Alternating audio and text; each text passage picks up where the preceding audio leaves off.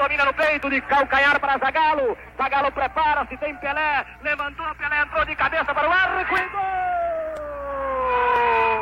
Repõe Garrincha para Djalma, atira Djalma, larga o arqueiro, entrou, Vavá, gol do Brasil!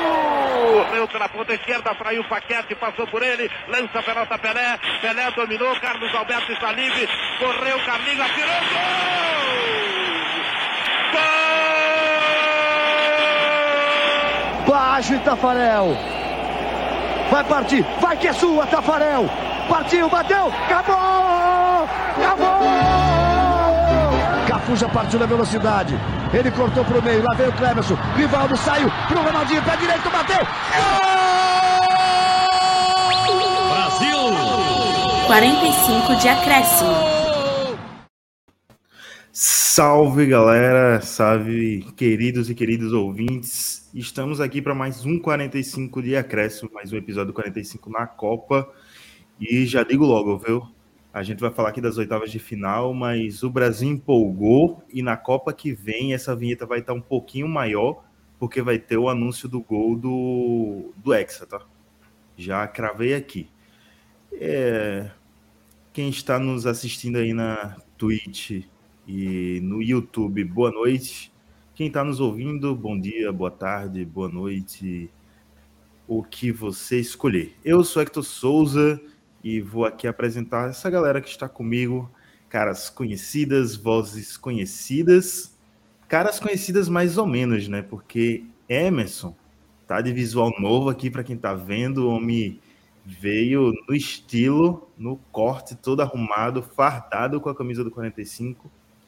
E Emerson, para você se apresentar e se dar seu oi, vou jogar uma curiosidade inútil para você dessa Copa do Mundo que o jogador do Japão, chamado Kubo, entrou em campo e ele foi a terceira forma geográfica a jogar uma Copa do Mundo, sabia? Se juntou a quadrado do Equador e a redonda da Argentina. Informações úteis que acabaram de mudar meu dia, porque eu desconhecia esse fato. Eu acho que boa parte dos ouvintes e web telespectadores aí do 45 também não conheciam, então Boa tarde, pessoal. Boa noite, boa madrugada para quem nos ouve no podcast. Uma boa noite para você que nos acompanha aqui na Twitch e no YouTube. Cara, reta final, hein? Tá acabando já e a gente entrou naquele momento da Copa que vai ficar com intervalo de dias sem jogos, né? Então, os próximos dois dias não teremos jogos, então. É, mas temos muito para o que conversar em relação às oitavas de final, em relação ao jogo do Brasil, que conversamos anteriormente já na, na, na, no Space do 45 de acréscimo. Então, caso você não siga o Space do 45, siga, porque por lá a gente vai fazer Spaces e, e discussões específicas em dias de jogos do Brasil. No mais é isso, vamos que vamos, que a Copa tá trazendo muitas surpresas, tá tirando alguns estigmas, a gente vai comentar sobre isso neste episódio. E aqui com a gente também tá Vitor Santos, que quem para para quem está assistindo não está vestido com a camisa do 45, mas a camisa tá ali de fundo representada. E Vitor, eu tive uma experiência muito estranha essa tarde, porque eu saí para ir na mercearia, eu vi um espanhol chorando na rua. Aí para melhorar o dia dele, né, eu ofereci um biscoito, mas só porque o nome do biscoito era Bono, ele recusou. Pô, cara, não tem como, né? Eu acho que é muita coisa boa envolvida com, com o Bono, né? Seja o biscoito, seja o goleiro, é, acabou sendo o nome dessa tarde para o mundo futebolístico, né? É, e assim, maravilhoso, maravilhoso a campanha que o Marrocos vai fazendo aqui. É uma seleção muito boa, não é só raça, não é só zebra, não. É uma seleção que tem qualidade, é uma seleção que sabe o que faz com a bola e é uma seleção que controlou o jogo contra a Espanha, vamos ser sinceros. Não é porque a Espanha tem 80% de posse de bola que ela controlou o jogo, até porque ela só deu um ou foi dois chutes ao gol. Então o goleiro Bono, ele foi destaque nos pênaltis, mas durante o jogo ele só viu a bola passando ali, uma bola ou outra a Espanha é, deu perigo já no final, quando parecia que a Espanha tinha acordado para o jogo, mas é maravilhoso a campanha que vem fazendo o Marrocos e, e, que Copa, uma Copa de algumas surpresas e o restante é, só para confirmar o bom elenco e a boa campanha de outras seleções que estão aí nas quartas de final, né? A gente vai passar aqui jogo a jogo das oitavas de final, falar um pouquinho sobre o que esperar aí do restante dessa Copa, né, das quartas de final, principalmente. Mas antes, passar aqui pelos comentários da galera que está assistindo a gente na live. Dudu, Eduardo Costa, apareceu aqui nos comentários. Eu acho que ele bateu o recorde de episódios sem aparecer no 45 de acréscimo. Dudu volta logo. E disse que adorou a camisa do, do Vitor aí na janela. é, Gabriela, que também apareceu aqui recentemente nos episódios, disse que adorou o look de Emerson, que ele dropou aí na live, e disse que Vitor foi divo também aí com a, com a camisa, todo mundo gostando aí do cenário de. Em de busca Vitor. do cenário perfeito. e Rita pediu para Emerson falar de som. Já já, viu, Rita? Já já Emerson fala dele. Bem, amigos, não da Rede Globo, mas do 45 de acréscimo, vamos começar aí com essa aventura que é passar por oito jogos. Alguns a gente vai acabar falando mais, outros vai acabar falando menos. E vamos começar pelo começo, né? Num sábado, início de tarde, meio-dia aqui no Brasil, Holanda e Estados Unidos fizeram a primeira partida das oitavas, né? A Holanda se classificou com um 3 a 1 não passou muito susto, apesar do início de jogo bom do, dos Estados Unidos, mas a Holanda logo tratou de decretar seu favoritismo, né, Vitor? É, é uma Holanda pragmática, é uma Holanda que faz o básico, faz o arroz com feijão, mas faz muito bem. E é uma Holanda que novamente vem com o Luiz Van Gaal, veterano Luiz Van Gaal, que hora ou outra volta para a seleção da Holanda, e que tem total prestígio no vestiário, tem total prestígio do, da, da, toda a federação holandesa, de todos os jogadores, por onde passa, tem respeito dentro da Holanda, da instituição da seleção da Holanda, e consegue fazer um bom trabalho nessa Copa. A Holanda que vem a uns 10 jogos de invencibilidade em Copas, vale lembrar que em 2018 ela não esteve, e em 2014 ela foi eliminada nos pênaltis para a Argentina na semifinal. É, venceu o terceiro lugar contra o Brasil e vem invicto aí já há uns 10 jogos, se não me engano. É, posso até conferir depois esse dado. E assim, é, os Estados Unidos até teve levemente vantagem nos números, nas finalizações, posse de bola, mas na prática a Holanda foi muito mais fatal.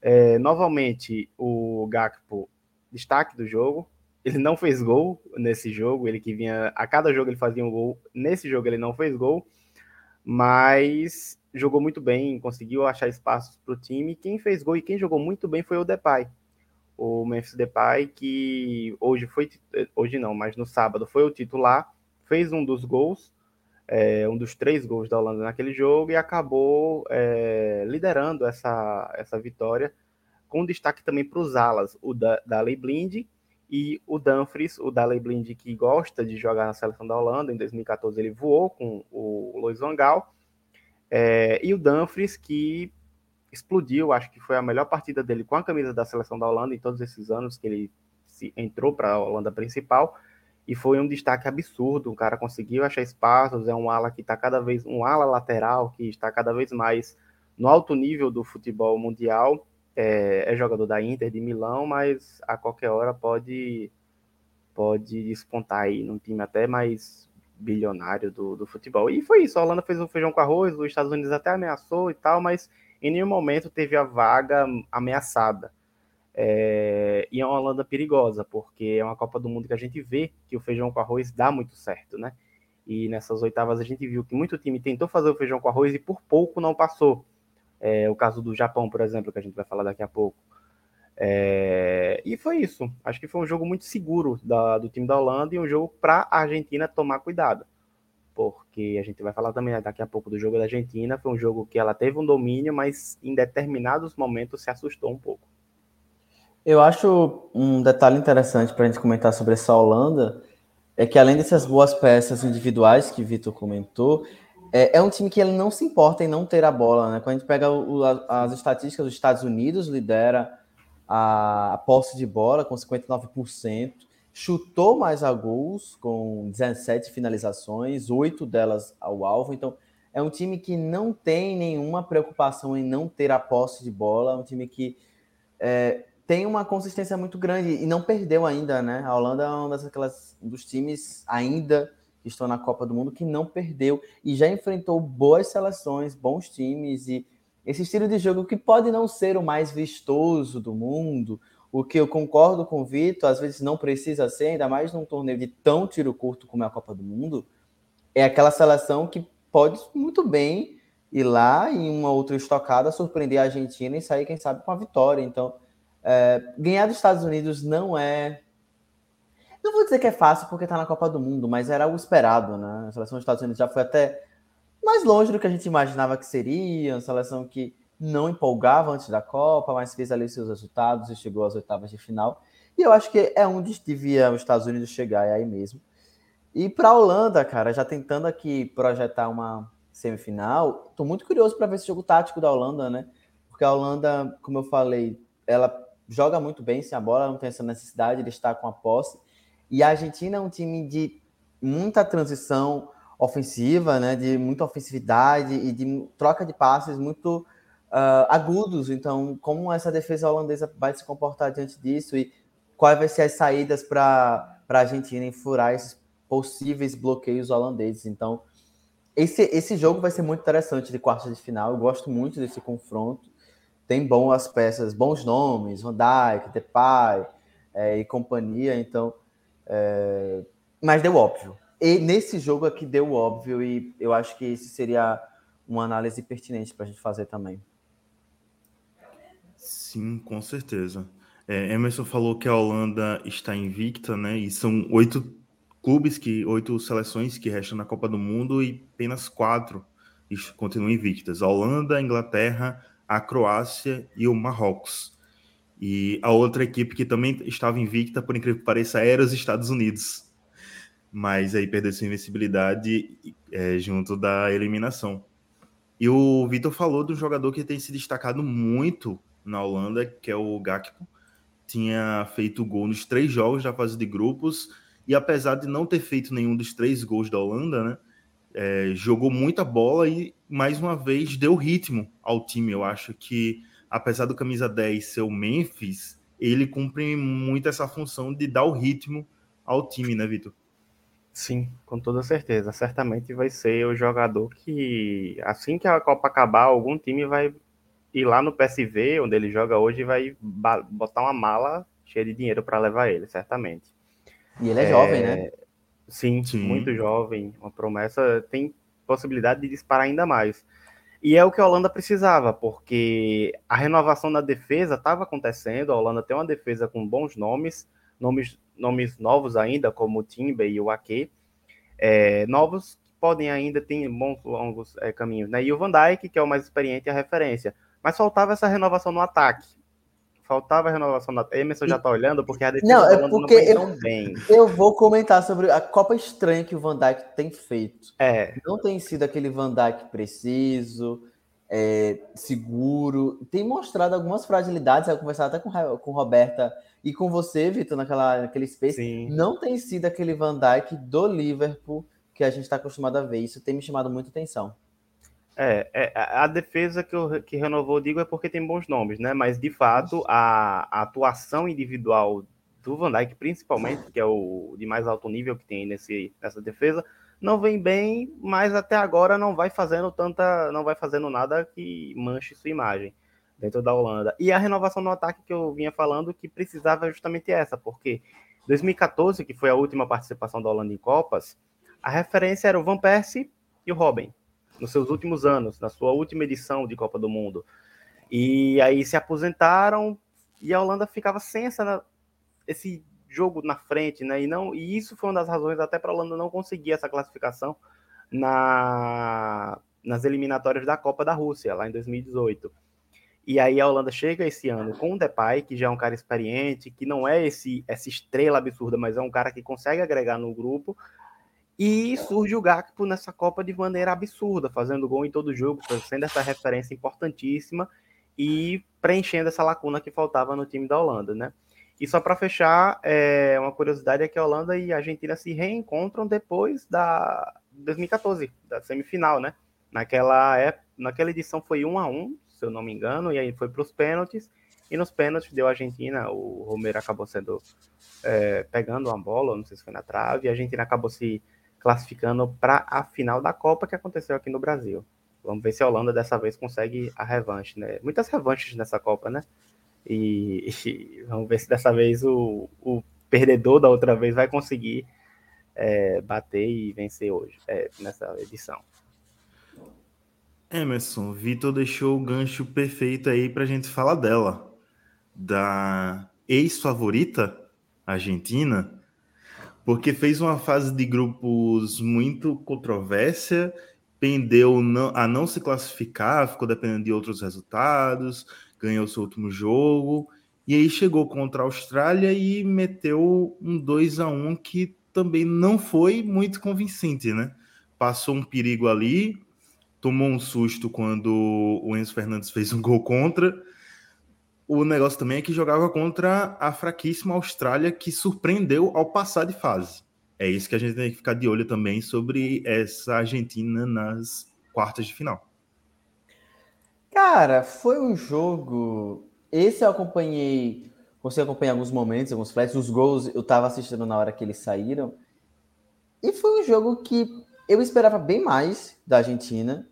Essa equipe da Austrália, ela, ela é uma equipe frágil, mas ela teve o seu mérito de passar para a fase de, de oitavas de final, quando todo mundo, inclusive a gente, colocava ela como uma equipe que até sairia da Copa sem nenhuma vitória, se pá e tal.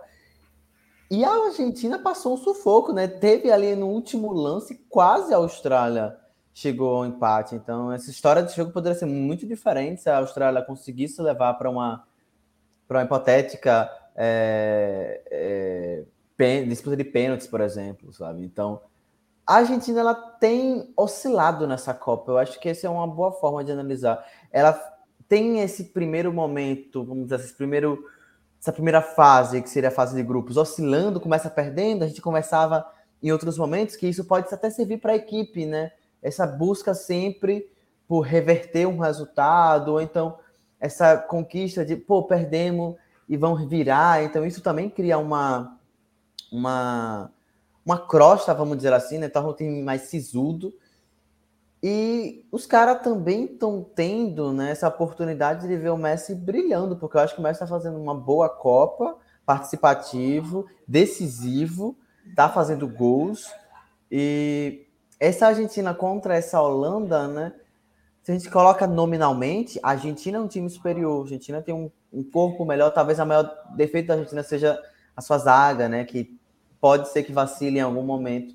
Mas do meio para frente, a Argentina tem produzido muito bem, né? Então, quando você pega o McAllister tem feito uma boa Copa, o Alvarez tem feito uma boa Copa, o Messi tem feito uma boa Copa, o De Paul ali oscila às vezes no jogo, mas no geral tem entregado uma boa participação dentro de campo. Então, do meio para frente, a Argentina tem sido um time interessante de se acompanhar. Mas, no geral, pode sofrer com esses desequilíbrios muito repentinos. E contra a Austrália, ficou longe de ter esse domínio completo de ações. E a gente estava falando da Austrália, sabe? Que era um time bem mais frágil. Talvez das equipes que avançaram para as oitavas de final, ela fosse a mais ali frágil, mas a gente dava como certo uma vitória da Argentina. Venceu, passou de fase. Mas fica aquela sensação de esse time está longe de ser imbatível, esse time está longe de ser seguro os 90 minutos. Pode ser que numa bola ele oscile e isso prejudique o jogo, e isso vai lá, inclusive, a classificação. Então, eu acho que a Argentina fica com essa sensação. E só para emendar, né, o Dudu está perguntando aqui no chat, né, do, do YouTube, né, para quem está ouvindo a gente no, no podcast se a Argentina podia estar melhor, tecnicamente falando. Eu concordo. Eu concordo. Eu acho que é um time que, do meio para frente, tem algumas variações táticas super interessantes de aproximação e de troca ali de posições dos, dos, dos atacantes, do meio-campistas. Mas, no geral, parece que ainda continua oscilando. Não está no potencial que a gente esperava, tecnicamente falando, da Argentina. Sim. Os nomes individuais estão fazendo um ótimo trabalho. O que o Messi tem feito nessa Copa é uma coisa linda. O Alvarez tem feito uma ótima Copa. Mas fica essa, essa sensação. E aí eu não sei como o Vitor observa, mas no jogo contra essa seleção enjoada que é a Holanda, uma seleção que está bem acostumada a chegar em fase final de Copa do Mundo? Ganha? Não, mas está acostumada sempre, sempre a chegar em fases finais de Copa do Mundo. Pode ser que o caldo entorte. Sim.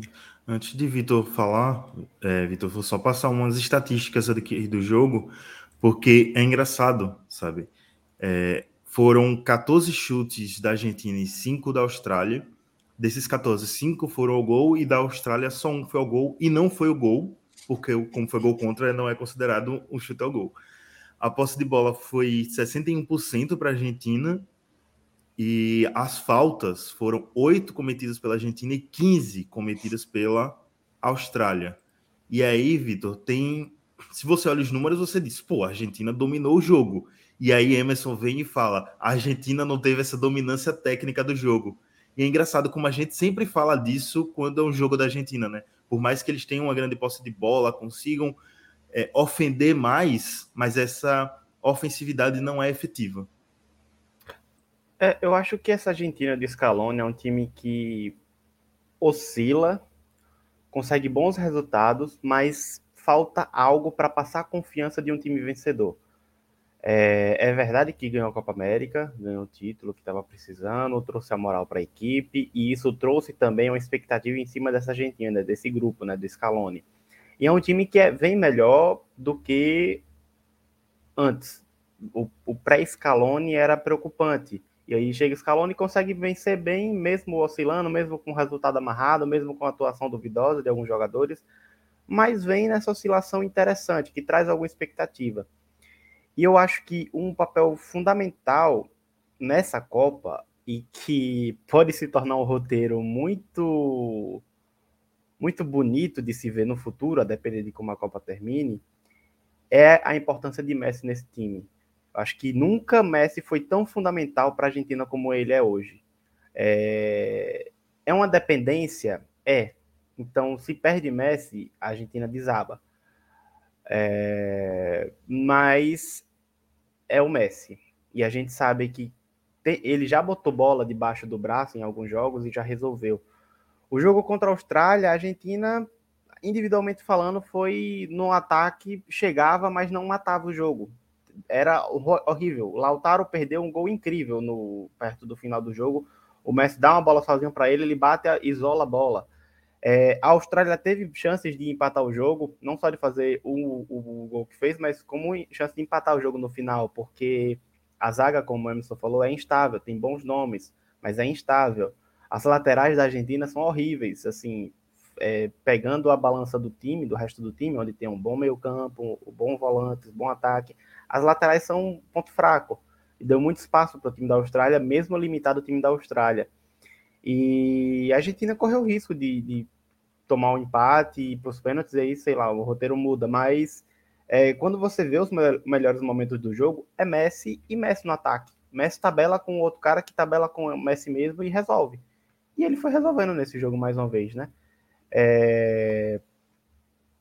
E eu acho que é um roteiro bonito de se ver, porque vai que a Argentina é campeã, e aí para o Messi, para a instituição Messi, para a instituição da Argentina, é um baita de um roteiro de superação, disso e daquilo. Mas é um jogo perigoso, porque se o time consegue neutralizar Messi, as outras peças vão sentir dificuldades até para se reorganizar no conjunto, porque Scaloni também já mostrou que é um cara limitado para buscar alternativas. Contra a Arábia Saudita, Messi foi neutralizado, o time foi totalmente abafado e deu o que deu, acabou perdendo. É, o psicológico pesou alguma coisa, o time se bagunçou todo e não deu certo. É, num time que saiba se fechar, e o próximo time é a Holanda, que a gente tá falando que vem com boa, que tem boa defesa, mas vem com a defesa meio instável, se a Holanda se fechar bem, conseguir afunilar essa defesa com a linha de cinco que joga atrás, né, com três zagueiros e os dois alas, é, pode dar um trabalho para a Argentina. E aí, se Messi não acha o gol, se o cara não, se ele não dá uma bola para matar o jogo, é, e a Holanda faz 1 a 0 a Holanda se fecha, não gosta da. não se sente na, é, necessariamente com vontade ou precisando ter a posse de bola a Holanda, e aí deixa o jogo abafado com a Argentina. Uma Argentina que já mostrou muito desespero nesse jogo. A vitória para cima do México, por exemplo, é uma vitória de nervosismo absoluto. O México horrível, futebol horrível do México. E a Argentina foi lá e conseguiu achar dois gols com o Messi e com o chute do Enzo, acho que foi o Enzo que fez o gol, né? O Enzo Fernandes. Acho que foi. Foi. Mas é uma Argentina que é isso, é instável, mas vai dando certo. E é, o, é, o, é a Copa, de novo, é a Copa dos que vai dando certo, mesmo que não seja o perfeito, né? A Holanda tá assim e a Argentina tá assim. E tem uma questão do roteiro de superação, né? A Argentina já tomou o baque no primeiro jogo. E aí tem esse negócio da segunda chance. A gente não pode errar mais, então vamos ficar mais ligado aqui. E isso pode E- também dar uma, um equilíbrio maior. E a Argentina joga de um jeito que a Holanda gosta de enfrentar. Que é um time que tem muita posse de bola, troca muito passe, e a Holanda gosta disso, porque a Holanda tem jogado no contra-ataque. Então, é como o Vitor falou: se a Argentina não for eficiente, a Holanda se fecha ali, faz um gol e tchau. Não tem muito o, o que fazer. Vai ser a Argentina jogando a bola no pé de Messi. E por mais que Messi seja um gênio, consiga tirar várias jogadas da, dos pés, ele não consegue jogar contra 11, sabe? Então, é realmente vai ser o grande desafio da Argentina nessa Copa. E é aquele. A gente já tá na fase, né? De o desafio que se você não passa por ele, você cai fora. Não tem mais segunda chance como teve contra a Arábia. Tem mais algo a comentar, Emerson? Não, não, só queria comentar que é interessante ver como esse Messi de agora ele entrega tudo que a gente imaginava que ele poderia entregar na seleção. Porque eu lembro que a gente, todo mundo que se acorda que sempre houve essa crítica em relação ao Messi não conseguir produzir o que ele produzia em clube, no Barcelona principalmente. E hoje em dia a gente percebe que sim, eu concordo com o Vitor, ele é insubstituível. Ao contrário, por exemplo, de um tópico que a gente vai comentar mais para frente quando falar do Brasil, não é que Neymar seja insubstituível, ele faz falta. No caso de Messi, eu acho que sim, ele é insubstituível. O lance de que nenhum jogador que entre vai conseguir estar no mesmo nível técnico e principalmente, né, as variações que vão acontecer diante dessa mudança. E fala até inclusive mental, de liderança. Então, é interessante notar como essa Copa tem esse, esse tempero especial para ele. E aí, isso que o Vitor fala é muito interessante, da gente no futuro, né? Aqui não vamos fazer essa análise agora, mas a Copa acabou. Essa Copa significou o Messi e essa, e essa Argentina, sabe? Pensando que muito provavelmente é a última Copa dele. Então, é algo que eu fico aqui raciocinando para a gente pensar a médio e longo prazo, refletir sobre isso. É, para falar disso que você comentou de Messi, eu acho que tem três jogadores, grandes jogadores, que chegam como destaques nessa Copa, que eu vejo uma mudança de mentalidade. Talvez não seja nem mudança de mentalidade, mas como um certo amadurecimento é, ou a falta dele estão implicando no seu jogo e relacionamento com a seleção. Para melhora, eu vejo o Messi, apesar de quando vi a primeira rodada, a gente até comentou daquela fala dele, e eu disse, eu, eu, lembro que foi eu mesmo que comentei que ele nunca teve esse papel muito de liderança, porque não é um, um papel que ele se presta a fazer, e tudo bem, é das características dele, mas eu acho que ele tem esse amadurecimento que vem sendo crescente durante a Copa também, de jogar em equipe. Um outro jogador que a gente comentou ontem no Space, e vai falar mais quando for comentar do Brasil, é o próprio Neymar, ele tem um amadurecimento maior sobre como jogar coletivamente. E para baixo tem outro caso, que foi o grande caso de hoje, que é Cristiano Ronaldo. Quando chegar em Portugal, a gente também fala que como a sua falta de amadurecimento de jogo coletivo tem prejudicado ele, não só no clube, como na, na seleção. Vitor tem muito o que falar sobre esse relacionamento do Cristiano Ronaldo com o Manchester United, então é isso aí. É... Bem, enfim, como a gente falou, né? vai ter é, Holanda e Argentina aí nas quartas de final. Vão jogar na sexta-feira, às quatro horas da tarde. E o outro confronto das quartas, o próximo confronto das quartas, vai, é, o primeiro adversário foi definido entre França e Polônia, que jogaram no domingo. E Emerson, Mbappé está se consagrando como um dos maiores jogadores é, em atividade pode chegar, sabe? Ele é muito jovem, tem 23 anos, então, se continuar nesse ritmo, pode se consagrar como um dos maiores jogadores da história do futebol. Cara, ele pode. Ele pode, porque ele já está atingindo um nível técnico absurdo com a pouca idade que ele tem. Os números dele de gols, já está muito expressivo dentro da Copa dentro da Copa do Mundo. Nesta Copa do Mundo, ele já fez um gol em Copa, no final de Copa do Mundo na Copa de 18 e nesta Copa ele tem repetido boas atuações com constância. E aí é engraçado como a gente consegue linkar, né? A gente falar sobre esses, esses ataques de estrelismo, então essas dificuldades de lidar em grupo. Me parece que o Mbappé tem resolvido algumas questões, tem ido para terapia, eu acho, tem trabalhado melhor esse lado de grupo, esse lado, aspas, humano, de trabalho em equipe, porque até o momento não percebi nada que tenha interferido no desempenho dele e da equipe da França dentro de campo. A Polônia, eu acho que jogou melhor do que jogou contra a Argentina, porque não tinha como ser pior que aquilo. O jogo foi horrível. E, e o jogo da Polônia foi interessante, mas eu acho que essa França, ela tem uma, uma característica muito interessante, que eu acho que o Brasil também tem essa característica, que é um time que de arranque, sabe? Ele ela consegue tirar uma energia, ela consegue tirar qualidade técnica com os jogadores que ela tem à disposição. E olha que essa França está super desfalcada se a gente pensar é, o como ela era projetada antes antes da Copa, sem as lesões. Então, essa França fez um excelente jogo e a Polônia também fez um bom jogo. Acho que talvez tenha sido o melhor, melhor jogo da Polônia. Mas os caras têm Mbappé, né? Acho que a Copa que ele tem feito é algo da gente pensar e refletir, porque se a França for bicampeã, né, tricampeã na história, muito por conta vai passar desse desempenho estratosférico que ele tem feito. Porque assim, os, os caras da mídia francesa, né, eles são empolgados, já tava meio que ah, Desde Pelé a gente não via um jovem jogador brilhar dessa forma. Calma, não Mas eu concordo que ele está com uma sequência muito boa em Copas. Pensar em 18, que ele era um guri, agora ele é um moleque, é um pouquinho mais velho, mas em 18, quando ele era um guri, ele já foi decisivo, ele já foi é, participativo em lances de, de definição de gol e tudo mais. E nesta Copa, ele está entregando a altura. E está conseguindo suprir as expectativas, né? Porque ele era um jogador que a gente tinha muita expectativa para essa Copa do Mundo, principalmente com o extracampo. Eu lembro que a gente discutia muito sobre isso, o como esse extracampo do Mbappé pode influenciar nessa França calcada, nessa França é, aos retalhos.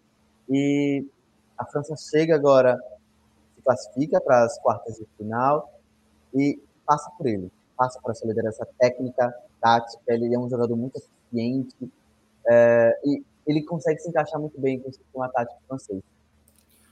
Ô, Vitor, eu tava pensando aqui sobre esses desfalques da, da França. E tem três que eu pensei aqui que, tipo, deram chance, dois deram chance para outros jogadores brilhar e um influencia, eu acho que influencia em Mbappé. Um é o Pogba, que era quem tinha mais diretamente esses problemas de relacionamento com o Mbappé, e isso pode ter é, tornado mais leve o clima de vestiário, por não estar os dois juntos. Infelizmente, para Pogba, ele não estando na Copa. E teve dois desfalques que deram destaque para dois jogadores que acabaram entrando no time titular. Um foi Benzema, que fez Giroud reencontrar seu futebol na seleção e tá aí fazendo gol adoidado basicamente todo jogo. Eu acho que só teve um que ele não marcou. E o outro foi o lateral que deu chance para o Theo Hernandes, que também está destruindo a bola e você bem comentou, né, na, acho que foi na primeira rodada também, que por você o Hernandes já era o titular é, na lateral esquerda da seleção da França. Então, é o que a gente vem batendo na, na tecla dessa, dessa França, né, desde o início da Copa. Os desfalques não estão parecendo desfalques porque não é que a seleção esteja melhor sem eles, mas é que não está fazendo falta. A seleção conseguiu repor as peças e está fazendo uma belíssima Copa. Faz, faz uma, uma, boa Copa a França, mesmo com a oscilação, que é, tem certa parte que é uma oscilação natural e tem certa parte que é uma oscilação do, de fragilidades do, do Deschamps, né, que é o técnico. E, assim, eu acho que os desfalques estão acentuando a qualidade do Mbappé. A qualidade individual de Mbappé, a forma como ele sabe pegar o jogo para ele resolver. É, teve jogos assim no PSG, que ele resolveu, muitos jogos, e tá tendo jogos assim que ele tá resolvendo na França. É, o jogo da Polônia, e Dudu comenta isso nos comentários, que o jogo, a Polônia fez o melhor jogo dela na Copa do Mundo. Eu concordo com o Dudu. Foi um jogo muito que a Polônia, mesmo sofrendo, soube sofrer até certo ponto e conseguiu até atacar. Teve momentos no primeiro tempo que quase que o gol da Polônia saiu. É... Só que aí aparece o cara do Mbappé e resolve o jogo. Ele acha um chute absurdo. A Polônia, a França faz 1 a 0 com o Giroud. E aí, qualidade do Giroud, que você comentou, né? Que vem fazendo uma boa Copa do Mundo, o cara que sabe receber a bola dentro da área, mesmo sem velocidade. Eles têm muita qualidade, muita ferramenta para girar o corpo, bater bem, tirar do goleiro, bater no canto. E assistência de Mbappé. E aí o jogo lá truncado, dificuldade, Mbappé vai achar um chute absurdo. E aí a Polônia desaba no jogo. A Polônia desaba e logo depois faz o terceiro. E no final tem um pênalti né, que a Polônia desconta no placar já sem chance nenhuma. É, eu acho uma França forte por esse fator do Mbappé. Eu acho que ele está no seu auge. É, possa ser que ele exploda ainda mais, porque a gente nunca sabe, mas eu acho que hoje ele está no seu auge. É um cara que na Copa de 2018 ele não teve tanto protagonismo, apesar da boa campanha que fez, mas foi um cara mais discreto. Foi, era uma França mais é, de grupo do que uma França mais individual. A França nessa Copa do Mundo a gente viu uma França de jogadas mais individuais, de lampejos individuais. O Theo Hernandes vem fazendo uma baita de uma diferença no lado esquerdo, porque ele apoia o Mbappé, justamente o lado desse corredor do forte da França. O Griezmann faz uma Copa absurda também de boa, muito regular, muito regular o Griezmann, impressionante como ele vai bem com a camisa da seleção. O Giroud a gente já falou aqui, e o Dembélé parece que tá regular também. O cara que vivia de lesões e conseguiu uma regularidade, garantiu essa titularidade, né, com, com eu, eu acho que ele não tá... tá machucado, já é uma vitória. Exatamente. Não, não, não tá machucado é uma baita de uma vitória e vem fazendo uma boa Copa do Mundo. É um cara que também tem velocidade, também tem esses, esses artifícios do corte e do drible e acaba sendo uma França muito rápida para bater no contra-ataque, para bater nesses, nesse, nesses ataques rápidos que faz mesmo, porque em três, quatro passes eles já estão na frente do gol e já resolve o jogo.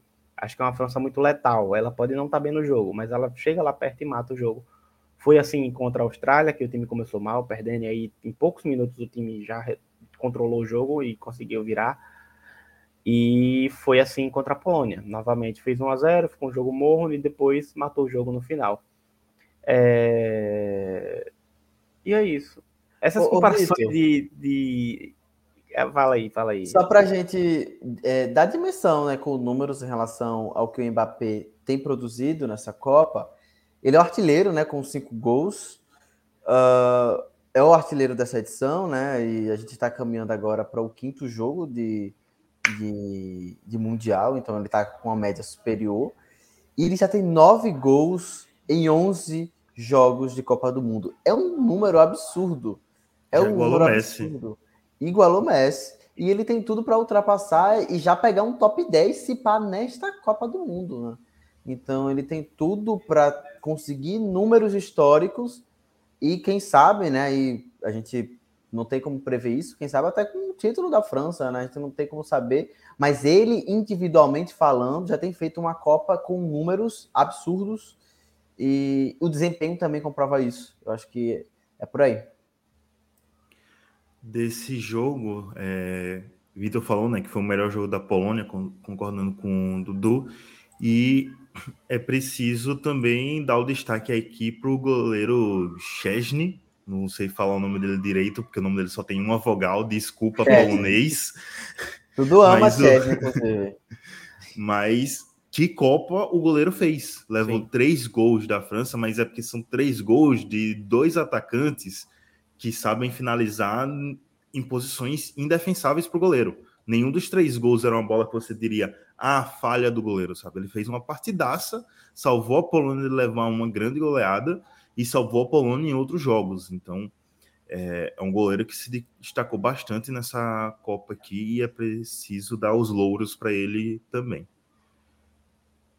Vamos seguindo, que quem enfrenta a França vai ser a Inglaterra, que passou de Senegal num jogo de domingo à tarde, 3 a 0. Henry Kane fez gol pela primeira vez na nessa Copa do Mundo, né? Ele estava mais sendo garçom do que um artilheiro, o outro gol foi de Saka e Emerson. O primeiro gol da Inglaterra foi de Henderson. O que você tem a dizer sobre isso? Eu tenho a dizer que chupa Gareth Southgate, entendeu? Confia no homem, que ele pode resolver. Eu acho que o Henderson sempre foi é, subjugado dentro da seleção inglesa, né? Por escolhas sempre muito questionáveis do Southgate, que ele tem escolhas questionáveis. E a Inglaterra foi classificada, né? Era um jogo que eu acho que talvez o placar ele fica mais até elástico do que esse jogo foi, né? Não é que o Senegal não tenha produzido nada, o Senegal foi um, um time que não deixou de jogar o futebol que apresentou nesta Copa do Mundo, com ofensividade. Só que essa ofensividade, em alguns momentos, trouxe uma exposição muito grande defensivamente. Então, foi, foi foram por, causa, por conta disso também que a Inglaterra acabou se aproveitando, fazendo gols com, com o Henderson, com o Saka e com o próprio Kane. Então, a Inglaterra é um outro time que eu, tava, eu adoro ficar ouvindo conversa de ônibus, conversa de, de bar quando estão falando sobre os times, né? É quando fala da Inglaterra, a galera fica meio tipo, Inglaterra ganhou, né? Ganhou. Ganhou. E aí, tipo, não tem uma empolgação assim de confiança de que ganhou e é uma favorita. Não, ela ganhou. Acho que e acaba aí. Eu acho que e para mim isso é um sintoma de como essa Inglaterra ela também pode se virar contra ela muito facilmente. E isso por conta de Gareth Southgate, que está tão longe de ser um fã do treinador inglês. Eu acho que ele tem algumas limitações e algumas escolhas táticas e técnicas questionáveis. Mas desse time da Inglaterra eu queria destacar alguns jogadores. A Copa que o Bellingham tem feito, Copa linda, jogador é, constante, regular, que tem feito a diferença dentro do meio-campo é, da Inglaterra e provavelmente pode pintar em algum clube da Premier League ao final desta Copa do Mundo. Não quero, não quero jogar para o universo ainda, porque, enfim, só quando concretizar. Uh, o Phil Foden também fez, tem feito uma Copa interessante. Uh, o Pickford, cara, o Pickford o Pickford sempre foi aquele goleiro que ame ou odeio, né? E normalmente era odeio, porque ele sempre foi um goleiro que ele pode fazer cinco defesas absurdas e tomar um frango é, monumental no lance seguinte. Então, ele tem feito até uma, uma Copa constante, né? De, de uma, até uma segurança defensiva que em outrora ele nunca teve. Então, uh, e do lado do, do Senegal, cara, eu acho que o Senegal pecou às vezes pelo excesso, sabe? De querer se entregar muito, e, e, eu não julgo, porque foi muito, vamos dizer assim, coerente com a Copa que o Senegal fez, mas acabou que isso pesou muito nas oitavas de final, né? E é muito caro. É essa história, né? De não tem como você ter uma segunda chance para reverter. É 90, 120 minutos e pênaltis. Acabou. E eu acho que para o Senegal acabou pagando um preço muito caro. E para a Inglaterra, esse chaveamento com a França é, é um pouco indigesto, eu acho, até para a Inglaterra, viu? Porque a França em si, ela é favorita, mas o time inglês, com essas jovens promessas, com esse English team que agora vai, né? Se a gente chega agora em Londres, os caras estão. Agora vai, esse ano. O bicampeonato vem aí. E eu acho indigesto, mas é um jogo muito bom de acompanhar, sabe? Acho que é uma das melhores quartas de final que a gente pode ver e que a gente vai ver. Espero, né? Se Pico, Pickford está fazendo uma campanha eficiente, uma boa campanha na Copa do Mundo, quem um goleiro que era renomado e está caindo e fez uma campanha bem de baixo nível foi Mendy, né, Vitor? É, Mendy, ele que vai de melhor goleiro da, do futebol europeu, né, para um cara que não passa confiança, infelizmente, na, no gol do, do, pra, do Senegal nessa Copa do Mundo. E ele já estreia mostrando essa insegurança, né? A Senegal faz um bom jogo para cima da Holanda, até controla a partida, só que no erro bobo, Mendy sofre o gol, desestabiliza o time e acontece o que acontece.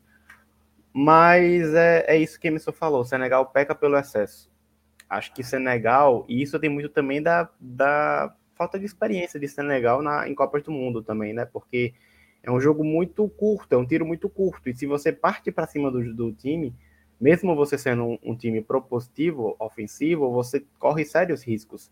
Até quem joga de forma ofensiva e tem experiência em Copa do Mundo nem sempre é ofensivo. É... E faltou um pouco desse, desse, dessa, desse molejo mesmo para Senegal. Acho que até é, três, até 30, 40 minutos do primeiro tempo, o jogo estava muito equilibrado, jogo muito duro, jogo muito truncado, sem grandes chances, com o Senegal levemente superior, só que tendo muitas dificuldades em bater na defesa inglesa. Mas a Inglaterra também não conseguia atacar. E aí, no achado, o Henderson abre Ô, o placar. Victor, você acabou de elogiar Harry Maguire, foi. Eu acabei não entendendo muito bem. É... Faz uma boa Copa do Mundo, surpreendentemente. o pior. Faz uma boa Copa do Mundo. Para surpresa de muita gente, faz uma boa Copa do Mundo, né?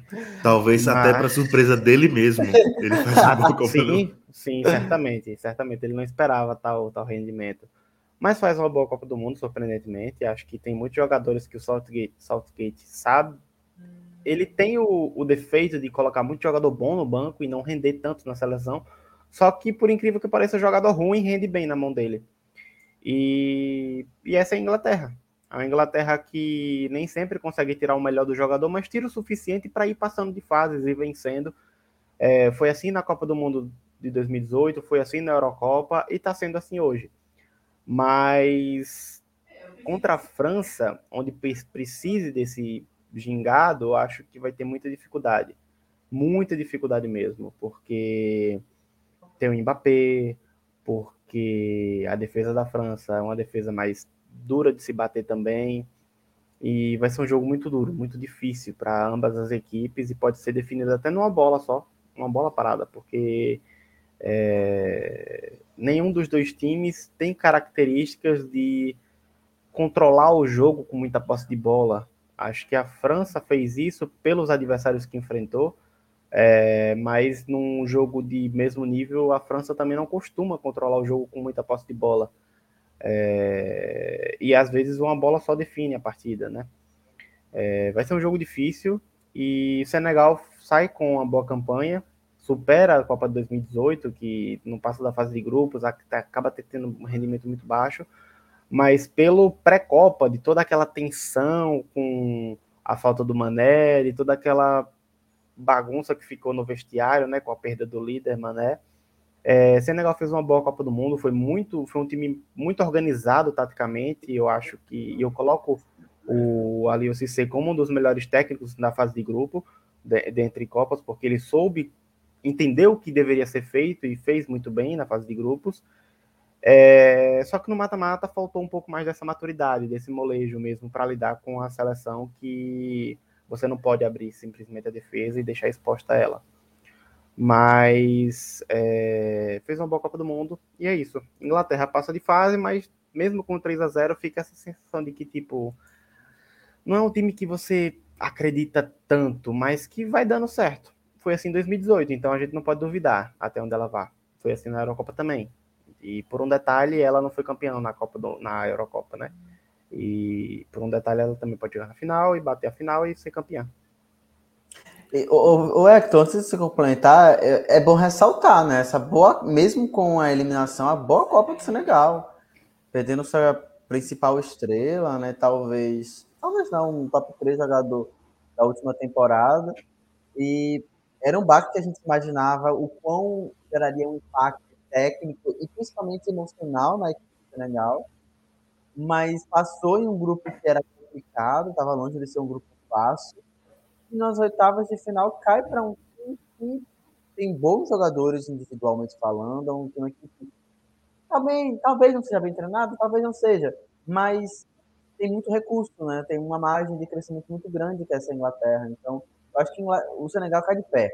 Eu acho que o torcedor do não tem motivo algum para estar tá tem para estar chateado, porque ele foi eliminado, obviamente, mas não para estar decepcionado, vamos dizer assim, com o Senegal. Acho que a Copa foi boa. E o Mendy em si já vem de antes, né? Desde o Chelsea, quando ele perdeu a titularidade, já a segurança dele foi para o saco há um tempinho. Então, essa Copa acabou só deixando isso ainda mais evidente.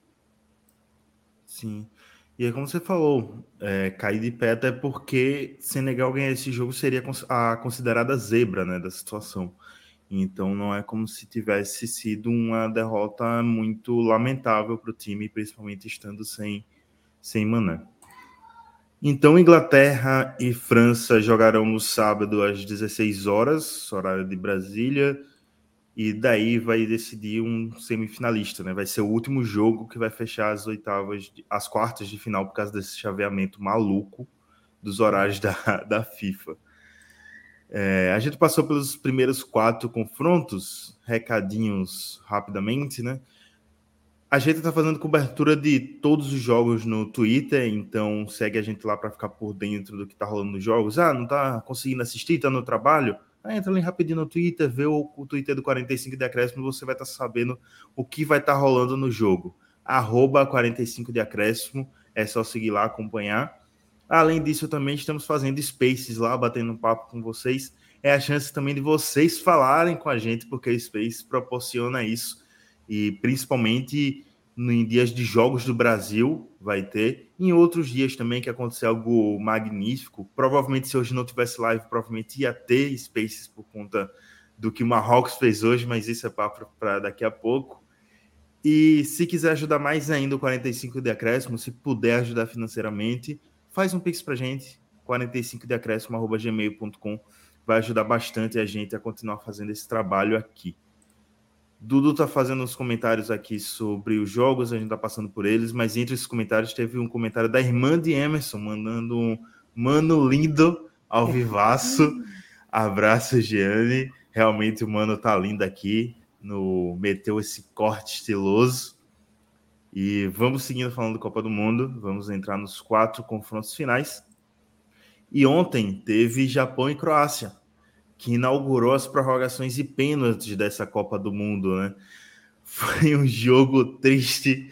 A cara de Emerson, para quem está assistindo de estudo, foi um jogo triste, lamentável de se ver, truncado. Parece que os dois times se recusaram a jogar bola, tanto no jogo, é, no tempo regulamentado de 90 minutos, como na prorrogação. Foi um a um, o Japão assustou, né? Parecia que tinha empolgado, fez o gol no finalzinho do primeiro tempo, mas logo no início do segundo tempo, aos 10 minutos do segundo tempo, levou o gol e assim ficou. E o Japão se recusou a jogar também nos pênaltis, porque foi horrível nas cobranças de pênalti. E isso facilitou muito a vida da Croácia, que passou ganhando de 3 a 1 nos pênaltis. Emerson, você que fez aí caretas, manda logo, manda logo a letra. E você está no mudo, Emerson. Eu, eh, minha indignação tão, foi tão grande com esse jogo que a plataforma aqui me multou. Tamanha indignação que eu tô. Cara, que jogo feio. Vamos ser sinceros.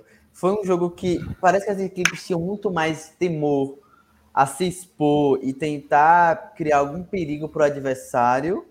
E porventura, quem sabe, tomaram um gol. Uh, mas com esse uh, posicionamento de tentar fazer um gol, elas tentaram não tomar o gol. O, o que ficou evidente para mim foi isso. E o Japão é inimigo das quartas de final, né, gente? Porque o Japão... Japão é o novo México. Eles Japão avançam é até as oitavas e morrem aí. Historicamente sempre foi assim, e nessa Copa se repetiu isso. E, cara, foi um jogo feio, foi um jogo truncado, um jogo sem muito brilho, sem brilho algum, na verdade. Então, na, o, o, segundo, os tempos da prorrogação, a mesma coisa, inclusive eu sou a favor, às vezes, dessa prorrogação. Não deixar para depois esse questionamento sobre prorrogação, porque, enfim, o jogo ficou pior ainda na prorrogação, mas tudo bem. E a disputa de pênaltis, o Japão não bateu, né? O Japão, acho que o Japão não tem treinado muito bem cobrança de pênaltis, tem muita é, dificuldade, time pouco efetivo e é uma classificação que não empolga da Croácia, mas que ao mesmo tempo deixa aquela impressão de que é um time que pode arrastar o jogo quanto for e que em algum momento ela pode surpreender e, e matar o jogo dentro de uma cobrança de pênalti, sabe? Então, a Croácia, assim como em 18, que chegou até a final, ela também foi. A, gente começava isso, né, Vitor, no Spaces, você tinha chegado depois que a Croácia, né, Dudu lembrou disso, né? Ela foi avançando também na Copa passada, através de disputas de pênaltis. Então, para ela, nunca foi um problema em jogar uma, uma prorrogação, eventualmente jogar, disputar uma, uma penalidades. Então, agora é uma questão física, né? Que a gente, que eu sempre quero bater na tecla em relação a essa Croácia, se ela vai aguentar o tranco nessa Copa do Mundo com essas especificidades de clima, país, é, região e, e, momento da temporada europeia que acontece. Eu não sei como se a Croácia vai aguentar esse tranco.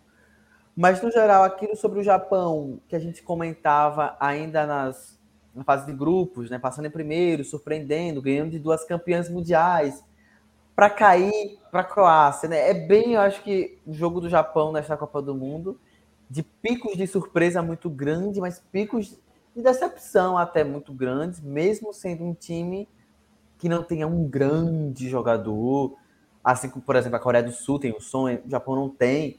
E a gente analisava isso até como um ponto interessante, né? Ter um grupo consistente.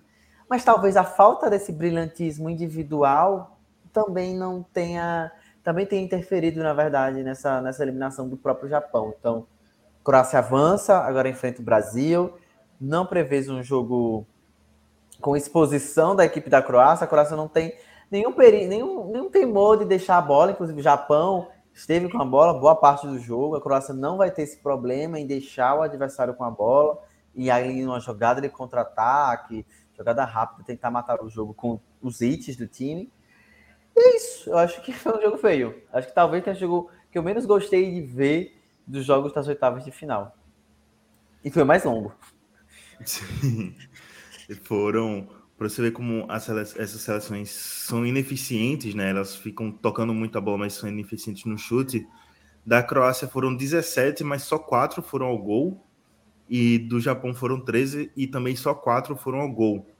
E aí, Vitor, é, já pensando também que o, a Croácia pega o Brasil nas quartas de final, a Croácia se classificou até as quartas por, vamos dizer, o mérito de ser uma boa equipe, ou não desmerecendo a Croácia, mas foi muito pelo acaso de pegar uma chave com um grupo que estava enfraquecido, pegou o Canadá que demonstrou que não era muito bom, pegou a Bélgica que se demonstrou muito desorganizada, empatou com o Marrocos que se classificou em primeiro no grupo, e agora pegou nas oitavas, pegou o Japão também que não apresentou apesar de ter se classificado para as oitavas, não apresentou um futebol muito esbelto. E aí fica essa pulga atrás da orelha com a Croácia, que já é um time bastante envelhecido se comparado com 2018. É, eu acho que a Croácia peca pelo excesso no sentido de o seu ponto forte é onde o time só joga. É, o ponto forte da Croácia é o meio-campo, onde tem Brozovic, onde tem Modric, onde tem o Kovacic, é, Perisic, mas é um time que não tem um atacante para empurrar a bola para redes e a zaga, por mais que tenha o Guivardiol que fez uma baita fase de grupos, é uma zaga frágil também. Uma zaga muito, uma defesa muito frágil. Eu acho que é um pouco dos dois. A Croácia aproveitou a fragilidade dos adversários que pegou até agora e se classificou por isso, porque o Japão não fez uma, uma boa partida. É, se o Japão força mais um pouquinho, talvez saísse o gol. E se o Japão não tivesse se negado a jogar, porque ficou claro que o Japão se negou a jogar também, é, é aí entra a questão física, estratégia, não estou questionando isso, mas é fato que o Japão tirou o pé do acelerador em determinado momento. É, e não conseguiu fazer o, o segundo gol. É, só que a Croácia também sente dificuldades de matar um jogo de matar um jogo para cima de um adversário fraco também, um adversário frágil como o Japão. A Croácia mostrou, mostrou isso várias vezes em 2018, como você falou, mas era uma Croácia que sabia sofrer. Essa, a gente não sabe se ela sabe sofrer porque ela não pegou um adversário forte ainda, assim. Forte que eu digo é um adversário que não esteja numa estabilidade terrível, porque Bélgica, pelo amor de Deus, é... outro grupo foi quem? De. Foi Canadá, Bélgica, e Marrocos. Canadá e Marrocos. Acho que o adversário maior foi o Marrocos. Que empatou em 0 a 0 Que empatou em 0 a 0 E, enfim, eu acho que é uma Bélgica que falta, ou uma Croácia que vai ter muita dificuldade para o Brasil, principalmente pela forma que o Brasil joga, com a velocidade dos pontas, com um time que sabe ter o facão do, de cortar na diagonal. E foi justamente esse problema que a Bélgica sofreu no jogo que perdeu na Copa passada, que foi na final para a França.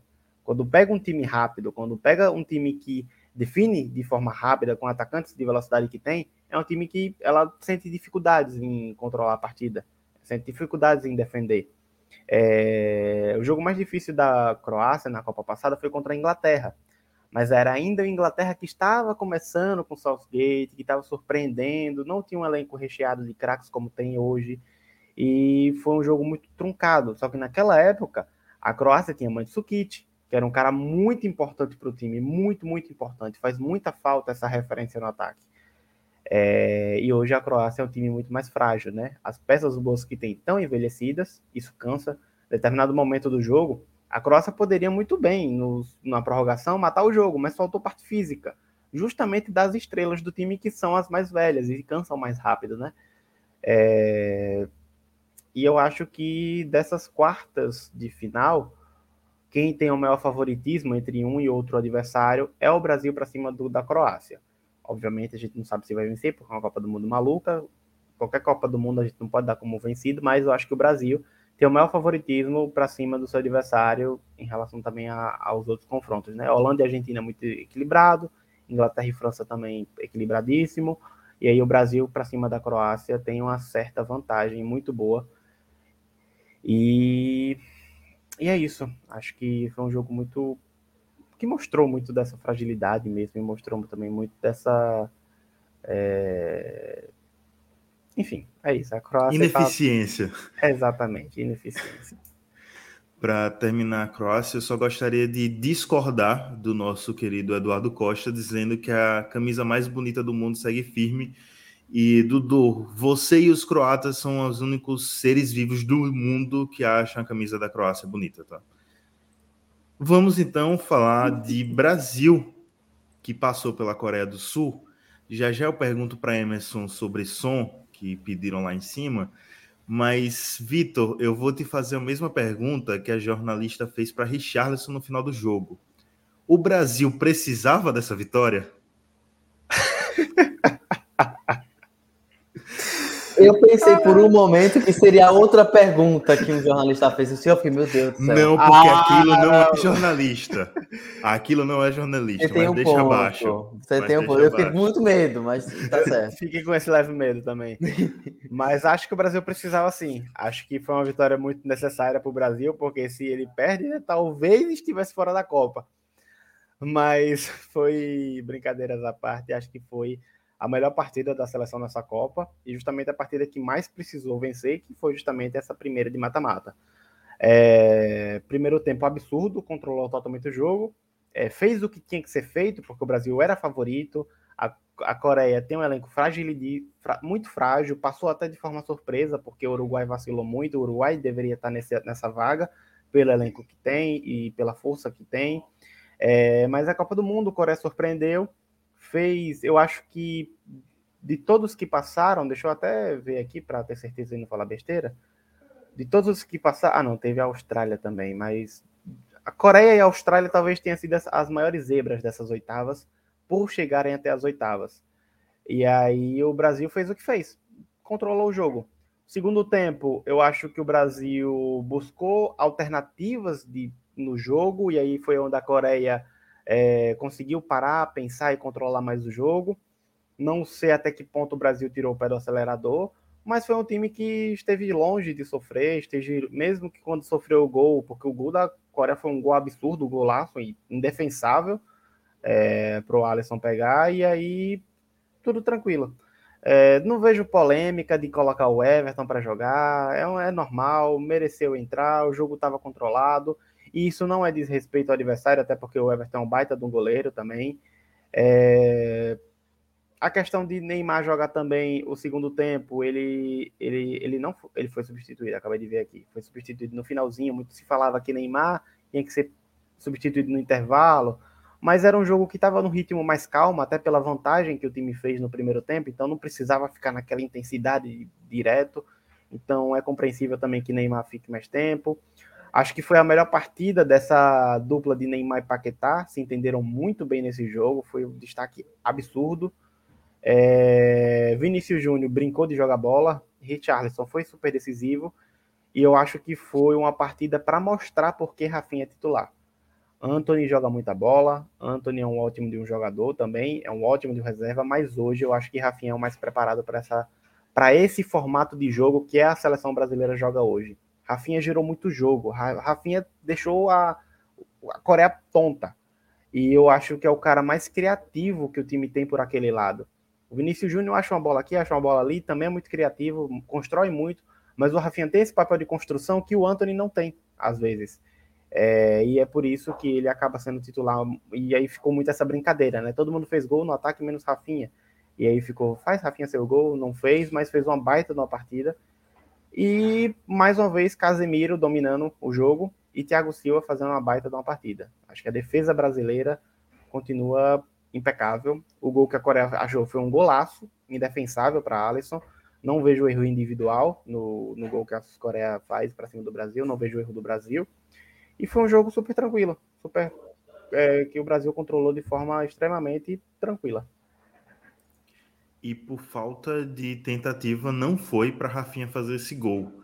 Porque, como eu disse no Space de ontem, teve umas três bolas que era caixa facilmente se não tivesse tentado passar para Rafinha. Tanto que eu brinquei no grupo da gente que o Brasil ia devolver. Coitada da Coreia, porque o Brasil ia devolver o 7 a 1 em cima dela mas em algum momento do segundo tempo parece que o Brasil realmente, até por uma questão física mesmo, é, tirou um pouquinho o pé do acelerador, não em sinal de desrespeito do, contra a Coreia, mas muito para se poupar, se poupar, até porque, como a gente falou mais cedo, né, a FIFA foi louca nessa, é, nessa tabela e o Brasil já joga na sexta, então são apenas três dias de recuperação aí para voltar a campo. E eu acho que o Brasil fez a melhor partida da Copa até aqui. É, é, o, a gente viu um esquema tático de muita agressividade e intensidade que não teria como se manter em 90 minutos e foi muito efetivo nos primeiros 36 minutos, quando o time fez os quatro gols. Então, acho que se a gente faz uma, uma conta aqui, a gente percebe que o time foi muito efetivo produziu muito e transformou essas chances em gols. Então, a gente viu o Richarlison pressionando ali na bola alta a defesa coreana, que estava todo momento ali jogando um perigo, né? O goleiro coreano ali, ele adorava um perigo, gostava de flertar ali com, com um possível erro, e, ele depois acabou uma dessa, é, o sistema defensivo fazendo uma, metendo um pênalti. É, a gente viu um Rafinha, talvez com sua melhor, com seu melhor jogo, né? Talvez depois de algumas levantamentos de ah, será que é o momento de Anthony ser titular? Assim, eu tenho algumas questões em relação ao Rafinha, mas eu acho que esta partida foi muito boa. Eu acho que é aquela partida que assegura a titularidade.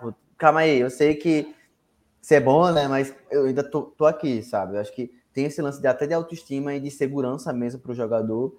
É, eu acho que a Coreia do Sul gostou muito, Hector, disso, deles estarem jogando sempre a bola pro Rafinha e ele tá num dia muito ruim de finalização e não conseguir levar isso adiante.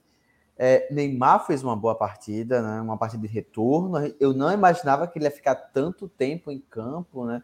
Tô vendo que ele foi substituído no segundo tempo, né? Já os 70 e poucos minutos. Então, foi bem surpreendente. O Rodrigo entrou, mas o Neymar entrou bem, bem, quebrando as linhas, abrindo espaço, atraindo marcação. É dessa forma, inclusive, Dudu lembrava isso de forma muito feliz no Spaces, né? Que o gol do o gol do Vinícius Júnior sai, né? Ele tá sozinho ali na pequena área e, ele faz o gol, né? Tanto o Richarlison contra como o, o, o Neymar traíram essa marcação, ele ficou deslocado. Esse também é um diferencial de ter Neymar dentro de campo. E boa partida do Paquetá, né? Eu acho que Paquetá volta a ter um bom jogo na camisa da seleção. Ele estava fazendo uma Copa inconstante, né? E, e, é aquela é um setor ali que flerta sempre com o que, o que o Tite vai aprontar hoje. Ele vai de Fred, ele não vai, então sempre tem esse questionamento. E ele muito bom na parte ofensiva. Eu acho que, como o Hector falou, ele se encontrou muito bem nesse retorno do Neymar na equipe, né? Eu gosto muito quando o Paquetá pisa na área, ele foi efetivo, ele fez o gol e não comparando, né? Mas a gente percebe, por exemplo, que o Bruno Guimarães teve uma performance parecida contra Camarões e não conseguiu fazer o gol, né? E teve várias oportunidades para fazer isso. E o Paquetá precisou de uma para matar. Então, isso é um detalhe importante. E também falar da parte defensiva. Acho que o Brasil tem feito uma Copa muito segura defensivamente. Concordo com vocês. O que o Casemiro tem jogado de bola ali, mordendo o adversário, ele está em todos os, os, pontos do campo. Ele tem dois pulmões, esse cara, não é possível. E um passe refinado, né? Porque ele consegue achar uma virada de jogo, uma fatiada na bola que você fica, véi, esse cara aqui é de outro mundo, né? E a dupla de zaga é muito boa. Tanto o Thiago quanto o Marquinhos têm feito uma boa Copa, não, não tem feito nada que gere a situação de perigo. E Alisson foi testado, né? A gente tem que relembrar isso. Alisson foi testado, eu lembro. Nossa, meu Deus, como o Alisson é titular, ele nem testado foi, não sei o quê. Pronto, ele nem foi exigido, sabe? Como, como é que você quer que Ele nem foi exigido na Copa do Mundo até aqui. Ele foi contra a Coreia, nos arremates de longa distância ali da Coreia. Não estava conseguindo penetrar na defesa do Brasil. Achou um chute de meia distância, inclusive fez o gol dessa forma. No geral, foi uma partida perfeita do Brasil. Eu acho que o Brasil entregou tudo que a gente imaginava que a seleção podia entregar, principalmente no primeiro tempo. Óbvio, a seleção da Coreia do Sul tinha um problema ali defensivo urgente, um time lento para recompor. Então, o Brasil, de forma acertada, explorou isso, né? Então, toda hora ela bola no, no Rafinha de um lado, no Vinícius Júnior, que para mim foi o melhor em campo, dando assistência, fazendo gol, participativo. Vinícius Júnior, o melhor em campo, se eu não me engano, eles deram para o Neymar, mas eu daria para o Vinícius Júnior, não sei vocês, mas eu acho que a partida do Vinícius Júnior foi incrível. Ele merecia muito aquele gol, inclusive, né? Foi o primeiro gol dele na Copa. No geral, é isso. Agora vem um desafio contra a Croácia, que, em teoria, é uma equipe defensivamente mais ajustada que a Coreia do Sul e que não se falta só em um jogador, né? Porque a Coreia do Sul tem os sonhos, sua grande mente e cérebro. E a Croácia está mais diluído, mas como a gente já comentou sobre a Croácia, é um time que pouco tem feito, pouco tem sido eficiente nessa Copa do Mundo, tem jogado um futebol paupérrimo, né, em alguns momentos, então complicado, mas Brasil favorito, inclusive contra, contra a Croácia.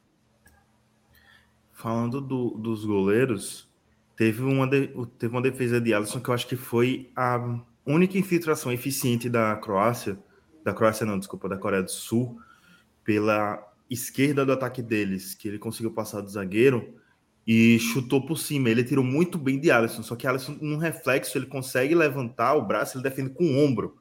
Foi uma defesa que aí você diz, cara, esse goleiro pode não, não ser exigido em nenhum momento, mas quando for exigido, ele vai estar tá lá, sabe? E do outro lado, a gente tem um goleiro que o goleiro da Coreia do Sul não é ruim. No segundo tempo, ele fez ótimas defesas. Sim. E aí, durante o jogo, eu lembrei da entrevista, não vou lembrar qual foi o goleiro, mas foi um goleiro brasileiro que disse que a questão do goleiro é confiança. E quando o goleiro faz a primeira defesa, a partir daí ele vai ganhando mais confiança.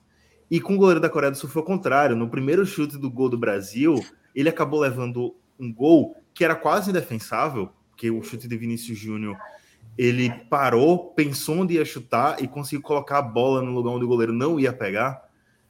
E aí perdeu a confiança total, porque foi rapidamente, foi nos, foi nos sete minutos, sete minutos de jogo, e aí depois tem o pênalti, que ele já não estava muito confiante ali, ele conseguiu, tentou prever, né, o Neymar ia chutar e ficou parado quando o Neymar chutou.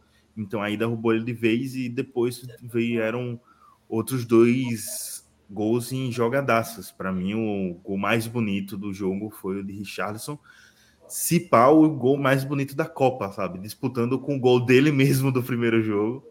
E o de Abubakar de Camarões contra a Suíça, não, contra a Sérvia na segunda rodada. Isso.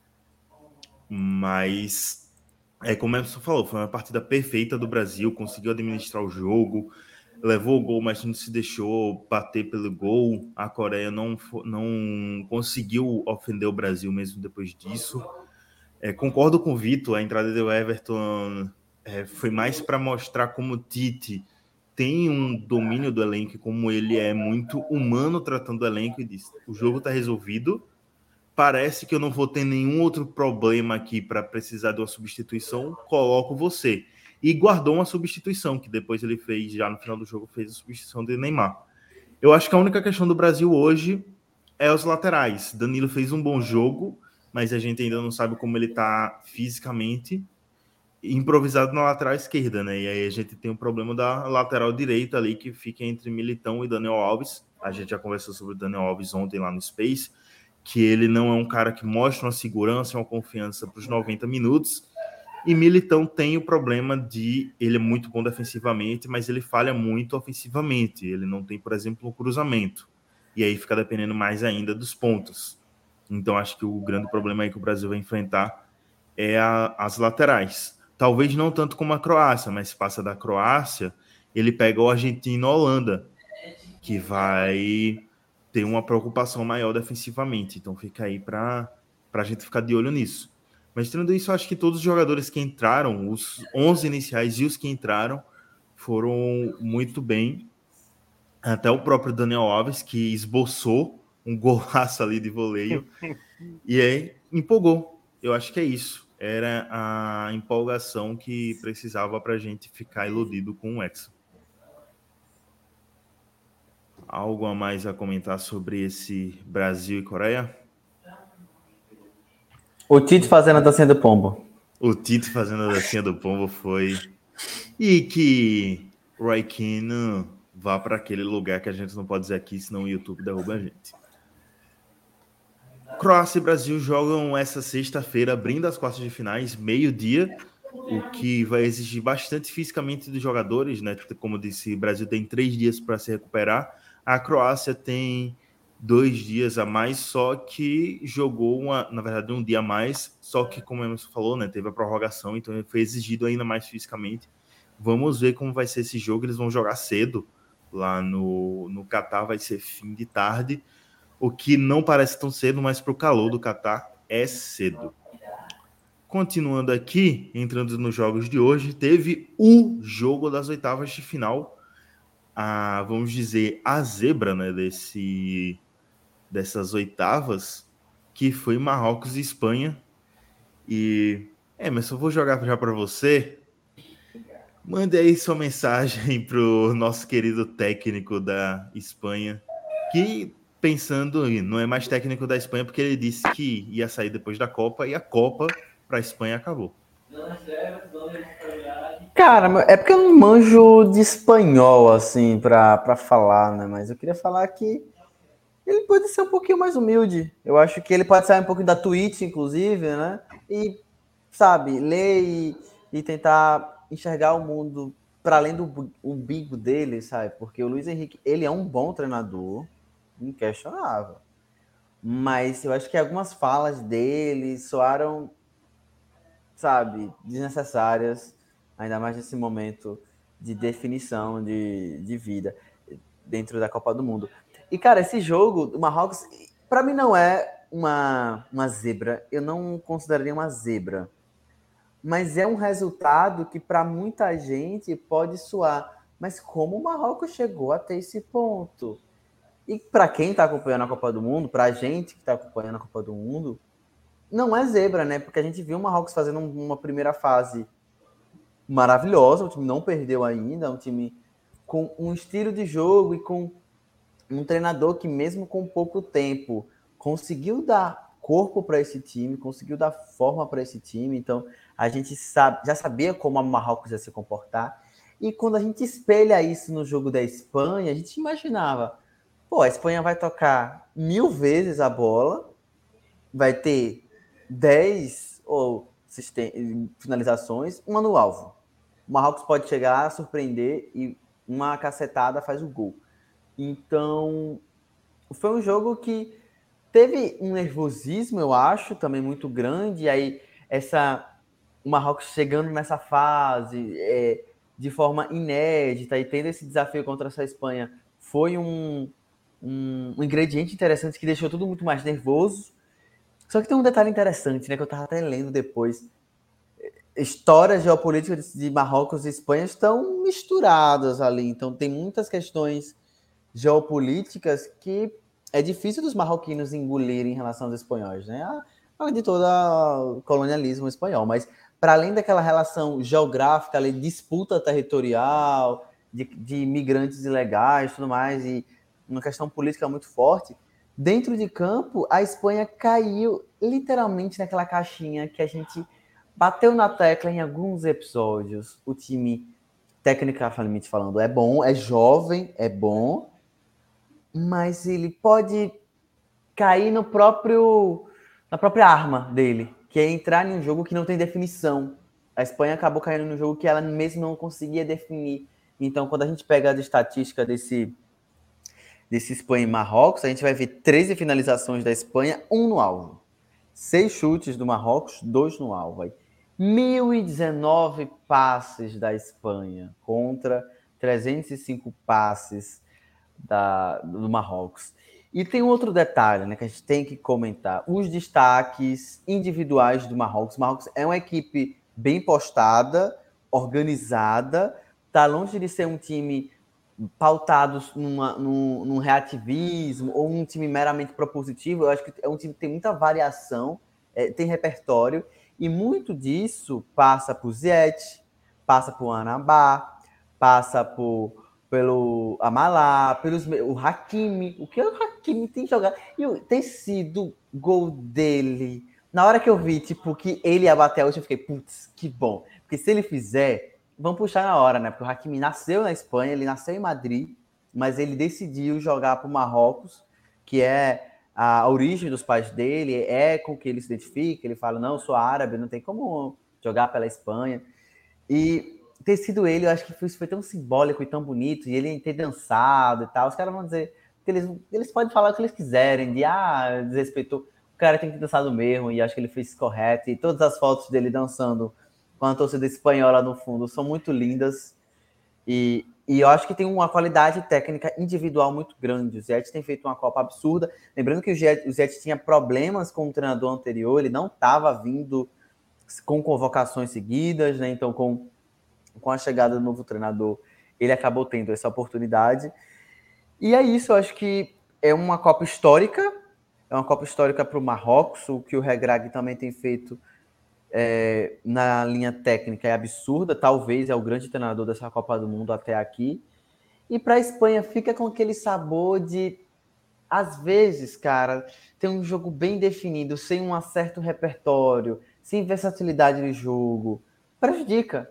E isso não é de agora, que a Espanha morreu abraçada com esse estilo de jogo contra a Rússia em 18 e tinha morrido abraçada já em 14. Então, desde que ganhou a Copa em 2010, a Espanha tem sido tendo uma repetição muito grande de um padrão de jogo, que até aí tudo bem, até a escola, escola espanhola de passo e tal, mas não tem encontrado, vamos dizer assim, uma interface com outras formas de se jogar. E isso tem prejudicado a Espanha. E, e o Marrocos não tem nada a ver com isso. O Marrocos fez história, o Marrocos chega com muito mérito nessa fase de quartas de final. E outra, e outra, vai ter muito jogo contra Portugal. Não se enganem com esse resultado de Portugal de hoje, que a gente vai comentar logo mais, mas Marrocos está longe de ser um adversário fácil de ser batido, até porque não foi nesta Copa do Mundo, até empatou nesse jogo. E vai ter jogo, vai ter competitividade. E acho que é bom também, que a gente já vi a galera comentando, tem uns comentários muito idiotas em relação à seleção marroquina, de ah, como chegou aí, é o elefante que sobe em cima da árvore e não sabe descer. Pô, você não tá na Copa, né? Eu, eu fico puto, sabe? Perdendo a palavra, mas eu fico possesso de. A gente percebe que é uma seleção muito nada, só que a gente percebe muito bem qual é a origem desses comentários e por que eles são fundados dessa forma. Mas no geral é isso. Hector e. Eu sei que Vitor vai falar do, do jogo espanhol e das, e das individualidades marroquinas, mas no geral, ó, palmas para Marrocos, Copa excepcional e parabéns para a torcida marroquina que tem feito a melhor festa desta edição de Mundial. O que eles têm feito no Catar é uma coisa absurda e muito linda é, e merece todos os aplausos. Antes de Vitor falar, só passar por dois comentários aqui. Um do Henrique Gouveia, que disse que no grupo da morte morreu todo mundo, que a, a Costa Rica ninguém esperava que ela passar de fase, a Alemanha foi eliminada na primeira fase, o Japão caiu para a Croácia e a Espanha caiu para Marrocos. E Dudu colocou aqui, né? Os dois que entraram para bater pênalti perderam. A galera não aprende. Os dois foi cada um de um lado. O Sarabia do lado espanhol, que foi o único pênalti que Bono não defendeu porque ele estou na trave, o que eu acho que é pior ainda para ele, ele tem entrado para bater o pênalti e bater na trave. E o Banon, que foi o único de Marrocos que não converteu. E aí, Vitor, você pode mandar a letra, até porque você foi um grande crítico que disse que a Espanha, em pleno 2022, o ano da tecnologia, morreu abraçado com o tic-tac. Cara, é... assim, é até acho que até a própria Ô, ô Vitor, só vou pedir para você baixar aí o microfone do, do fone. Perdão. Tranquilo. Pronto. É, eu acho que a Espanha ela morre abraçada com o seu maior erro, que é é justamente esse orgulho excessivo que o Luiz Henrique mostra de seu modelo de jogo. Não é um modelo de jogo 100% perfeito, é um modelo de jogo que já mostrou limitações há muito tempo. Guardiola sofre com isso até hoje sem ganhar a Champions League.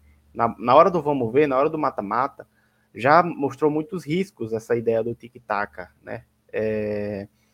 Mas, enfim, falando do jogo, eu acho que Marrocos controlou a partida é, e provou que nem é preciso ter a bola para controlar a partida. A pouca quantidade de chance que a Espanha teve foi a prova disso. E talvez a chance mais clara de gol da Espanha foi um erro de Marrocos, um erro de Bono.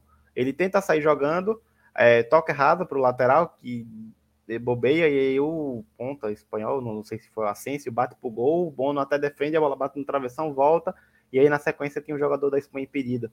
É, e outra bola parada, já no finzinho do jogo. Então, assim, a Espanha não tinha criatividade, a Espanha não tem criatividade e é muito cirúrgico quando você vai ver essa Espanha. E o cara que mais participou de gols, que é Morata, que tem três gols e duas assistências, ele começa no banco todos os jogos. E assim, é muito cirúrgico isso. O, o, o, a Espanha joga com Asensio no meio, o, falta um cara referência no ataque, beleza, que é uma ideia de jogo voltada a essa posse de bola, que não tem uma referência lá no ataque, mas, pô, cadê a variação, sabe? Cadê o, a mudança de jogo? A Espanha de 2010 foi campeã não com o tic-tac em raiz, foi campeão pela adaptação com o modelo de jogo. Não à toa ganhou de 1 a 0 todos os jogos do mata-mata na, na tora, na, na luta ali. E essa Espanha hoje pode até ter mais posse de bola, mas é uma Espanha que, quando tá com a bola, não sabe o que fazer. É, é, todas as vezes, quando o, o narrador é, levantava a voz e falava agora sim vai a Espanha, era um contra-ataque e eles não sabem correr. Aparentemente, o jogador espanhol não sabe correr. Ele vê o campo sozinho e ele vai tocar ou para o lado ou para o outro e vai tocando até chegar no gol. Ele não sabe disparar. É, é treinado, é estratégia, mas é uma estratégia que falha e muito. E a gente viu isso nessa Copa do Mundo, não só hoje, contra o Japão falhou também, a Espanha precisando de gol para garantir sua classificação tranquila, correu o risco de ser eliminada, poderia até ir para o outro lado da chave e pegar o e pegar a Croácia, mas acabou sendo o segundo colocado e pegou Marrocos. Então, assim, é, foi a Espanha que viveu na, no risco o tempo todo. A melhor partida foi contra a Costa Rica, porque achou um jeito de fazer gol, matar o jogo, e contra a Costa Rica foi 100% perfeito, modelo de jogo, beleza, mas nos, de, nos demais jogos sofreu muito para vencer, é, e não venceu, né? A Espanha que saiu de uma Copa do Mundo tão favorita depois do primeiro jogo, mas depois que venceu o primeiro jogo não venceu mais, porque empata com a Alemanha, perde para o Japão e empata com o Marrocos. Hoje, Marrocos que. Que jogo faz o Marrocos? Eu acho que individualmente foi uma, uma das melhores partidas de Marrocos, mesmo, mesmo com placar zerado, que foi a, a partida do Amerabat, o Bufal jogando o primeiro tempo absurdo, driblando e partindo para cima, e os laterais, que é a principal força de Marrocos. E aí que está o risco para o próximo jogo. Eu acho que contra Portugal, o Marrocos tem que preparar uma estratégia muito forte para lidar quando os laterais cansarem, porque chegou 60, 70 minutos, Hakimi não teve mais perna, Mazaraoui foi substituído e o time acabou. Dependia de um contra-ataque. E nos contra-ataques, quem vem do banco não tem essa qualidade. A qualidade cai muito de Marrocos. É um time limitado, é óbvio isso. Nem fazendo ótima Copa do Mundo, mas é muito pelo, pelas poucas peças que tem ali e pela construção do Regrari que, que ele faz em campo. Mas é, a gente percebeu, e até pela quantidade de gol que perdeu o tal do Kedira, né? Kedira que tem nome de. que tem pronúncia do nome dos Kediras da Alemanha, mas se escreve to, é, escrito de man, diferente, né? Com CH. E que entrou para definir o jogo, para ser a salvação do ataque, e perdeu três gols absurdo, sozinho, assim, na, na cara do gol. Isso mostra a fragilidade, a fragilidade de Marrocos na hora de definir. O time poderia ter ganho ali e não ganhou. E no final a Espanha até conseguiu mandar uma bola cruzada na trave, não sei se foi o Dani Olmo, não sei quem foi, e poderia ser um gol da Espanha que passasse a Espanha e por um detalhe Marrocos não passaria, né? Sempre no detalhe, a questão de é, jogos de Copa do Mundo. Mas é, no geral, Marrocos sai com saldo positivo, sai muito grande desse jogo para a próxima partida. É, e mostra que tem várias formas de se vencer o jogo e, se, e de controlar um jogo. Ser reativo não é ser fraco, não é ser entregar e deixar o, o jogo para outro time. Marrocos soube controlar o jogo mesmo sem posse de bola e hoje foi a prova disso, né? Eu ia comentar justamente essa questão do cansaço, Vitor, porque a gente viu já no final do jogo, do tempo regulamentar, a, o Marrocos muito cansado e na prorrogação estava jogando por uma bola. Esse Sim. foi o jogo do Marrocos na prorrogação. E tem essa questão, né? Porque enquanto o time da Espanha é um time que é inimiga do gol, toca, toca, toca e não chuta, Portugal é um time muito mais energético e pode exigir muito mais fisicamente de Marrocos. Então, Exatamente. Então, realmente, o, o, o treinador, é, me fugiu o nome dele agora, o Regrag, precisa bolar uma estratégia aí para poupar durante o jogo mesmo, fisicamente, seus jogadores de defesa, para não quebrar essas linhas nem cansar muito contra um Portugal que a gente vai falar daqui a pouco, que hoje se mostrou muito energético e com jogadores que jogam muito mais, vou falar dessa forma mesmo, jogam muito mais do que os jogadores da Espanha. Então, é algo para se atentar para Marrocos, mas concordo com o Emerson também. O futebol que o Marrocos tem apresentado não é para dizer que Portugal é uma franca favorita a fazer, por exemplo, o que fez hoje. Né? Alguém tem algo a mais colocar sobre esse Marrocos? Então vamos Segue puxar o baile. Bora puxar o bonde, né? Já que estávamos falando de Portugal, que meteu hoje um sonoro 6 a 1 na Suíça. Um Portugal que teve uma primeira fase com jogos muito chatos, muito mascados, que a gente não via, apesar de ter peças individuais muito boas, a gente não via um jogo de elenco muito promissor. Hoje demonstrou totalmente ao contrário, né? As peças se destacaram, mas jogou muito bem coletivamente e conseguiu fazer seis gols. E a Suíça que era muito conhecida por sua defesa muito concisa, hoje abriu a torneira e já foi. E com um tempero a mais, né? Dudu colocou aqui Gonçalo Ramos, Gonçalo Ramos, um tempero a mais que foi Gonçalo Ramos fazendo o primeiro head trick na Copa, sendo titular no lugar do antes inquestionável Cristiano Ronaldo. Vitor pode começar essa, né, Vitor? Sabia que sobra para mim, mas assim, eu acho muito maluco do, do Iaquim, o técnico da Suíça, que já se mostrou ser um bom técnico para a Suíça, na Eurocopa fez uma boa campanha. Ele simplesmente decidiu mudar a linha de defesa num jogo tão importante. Ele entra hoje com três defensores e deixa os alas mais abertos. É, variou muito dentro do jogo isso, mas ele entra com o Ricardo Rodrigues fazendo mais uma questão do terceiro zagueiro do que como ala.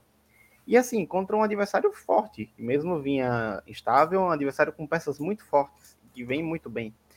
É, bom, mas foi uma decisão totalmente errada, porque ele toma seis gols. É, a Suíça, que é um time marcado pela sua defesa, pela sua qualidade na, na dificuldade em marcar, e a prova contra o jogo do Brasil foi isso, se defendeu bem. É, e Portugal teve um dia de, de glória. E eu, a gente, eu falei em si grupo, até levantei esse questionamento, e eu acho que Portugal fez a melhor partida de uma seleção nessa Copa do Mundo. Eu acho que foi a melhor partida é, por conta da, do nível do adversário e também por conta da regularidade nos 90 minutos. O Brasil teve talvez o melhor primeiro tempo, vamos, vamos dizer assim, talvez, não sei. Mas Portugal teve tal, os melhores 90 minutos, controlou a partida 100%, não teve um risco qualquer de, de, de, de jogo. Talvez ali nos primeiros 15 minutos até fazer o gol, a Suíça vinha com mais posse e ameaçava, mas depois que saiu o gol, Portugal conseguiu é, controlar o jogo muito facilmente e com a estrela do Gonçalo Ramos. O garoto Gonçalo Ramos é, tem 21 anos, jogador do Benfica. Benfica que é famoso por vender seus jogadores é, por valores absurdos, né? Já vendeu o Darwin Nunes e agora certamente vai perder mais um atacante que é o Gonçalo Ramos, depois dessa Copa, deve ser vendido. E que ele entra para substituir Cristiano Ronaldo, que é um Cristiano Ronaldo limitado, por incrível que pareça. É, a carreira de Cristiano Ronaldo é passada por adaptação, né? Uma adaptação muito importante. Ele sai de um jogador de ponta, um jogador de drible, um jogador de arrancada, para um jogador de dentro da área ser fatal. Isso ainda no Real Madrid. E hoje ele, mesmo dentro da área, não sendo tão fatal quanto antes, mas ainda sendo fatal. A prova disso foi a temporada passada no Manchester United, mesmo o United no péssimo, ele foi fatal nos jogos da Champions e alguns outros jogos. Essa temporada ele vem muito mal. Ele vem muito. faz um poucos gols, é, faz partidas muito ruins. Ele tenta participar muito do jogo, mas ele perde em disputa de bola, combatividade no mano a mano ele perde na maioria, e isso é natural da idade, é natural do ciclo do jogador. Por mais que seja Cristiano Ronaldo, o Messi em algum momento vai passar por isso. É... E não vejo problema. Até porque é Portugal. Não é, uma, não é uma Coreia do Sul que tem só o som. E aí o som seria o Cristiano Ronaldo. É Portugal que tem o, o Gonçalo Ramos. É Portugal que tem o João Félix fazendo uma ótima Copa do Mundo. É Portugal que tem o Bruno Fernandes, que faz, que é um top 3 dessa Copa do Mundo, vai fazendo uma ótima Copa. É o Portugal que tem o. Eu sou péssimo para lembrar de nome na hora H. Que tem o, Bernardo Silva, o Otávio faz uma boa partida. E na reserva tem Rafael Leão, que para mim é o melhor português em atividade, mas que o treinador prefere deixar ele na reserva. Ele entra e faz gol de novo, né? Segunda partida que ele entra e faz gol. É, mas é uma estratégia que vai dando certo. Portugal vai vencendo no, no, no tradicional, no padrão. Hoje foi mais elástico, né? A Suíça teve os seus erros, mas Portugal teve muita qualidade na hora de definir. E, e é isso. Eu acho que Portugal teve um dia muito diferente, até surpreendente para o que Portugal vinha fazendo. Nem na, nos torneios que ele foi campeão, que foi na Nations League e na Eurocopa lá atrás, ainda com Fernando Santos, Portugal nunca foi plástico e elástico assim nas suas vitórias. Hoje é uma, um ponto fora da curva é para se elogiar, claro, é para falar que os jogadores foram muito bem e tudo mais. Mas eu acho que isso é mais uma exceção do que o padrão. O padrão é o Portugal ter um controle de jogo, sofrer um pouquinho ali, mas decidir na individualidade dos seus jogadores. Até aqui era Bruno Fernandes que decidia. Hoje foi o Gonçalo Ramos que decidiu e junto com o próprio Bruno, com o próprio Rafael Leão que entrou depois e que foi fatal para cima da Suíça que desabou no jogo, desabou o Shaqiri é, é um ótimo jogador, mas o físico dele é terrível hoje em dia, bem de lesão. O Embolo foi muito bem neutralizado pelo Rubem Dias e o Pepe, que faz uma, fez uma ótima partida, o Pepe também. É, e é isso. Acho que foi um jogo muito. Foi um jogo que prometia muito equilíbrio, mas talvez tenha sido o jogo mais desequilibrado da, das oitavas. Né? Foi um jogo que prometia ser muito truncado, né, muito feio até pelas duas equipes, pelo futebol que as duas equipes aparentam, mas foi um jogo muito é, uma gangorra terrível. De um lado Portugal avassalador e do outro lado a Suíça pavorosa. O Emerson, o Dudu mandou aqui que Fernando Santos sai gigante dessas oitavas. E aí, o que comece sua fala falando sobre o técnico português, né? Que teve colhões de tirar o maior jogador, não sei se o maior jogador da história de Portugal, porque já teve outros grandes nomes, mas com certeza o maior ídolo desse século na português, né? E ele bancou o banco bancou tirar ele no, do banco depois de uma grande polêmica, onde foi feita uma pesquisa em Portugal e 70%, eu não lembro agora qual foi o instituto, mas foi o instituto lá de Portugal, e 70% dos torcedores de lá entrevistados diziam que queria Cristiano Ronaldo no banco, que foi inédito isso também. E a imagem, a imagem de Fernando Santos subiu muito e a de Cristiano Ronaldo caiu bastante. Cara, nesse momento eu acho que o Fernando Santos abre uma champanhe, está deitado na sua uma ducha primeiro, né? Depois ele coloca as melhores músicas aí do que ele gosta de ouvir, porque ele merece. E eu tô falando isso aqui depois de ter criticado ele dezenas de vezes, inclusive nesta Copa do Mundo, porque ele tem algumas decisões, por exemplo, Leal ser banco, que não faz sentido, mas tudo bem. E ele ter apostado, bancado o Guri, né, o Gonçalo, e ele ter metido um hat-trick, dá um respaldo que ele não tinha conseguido ainda nesta Copa do Mundo, ainda mais frente ao principal nome dessa geração portuguesa, que é Cristiano Ronaldo.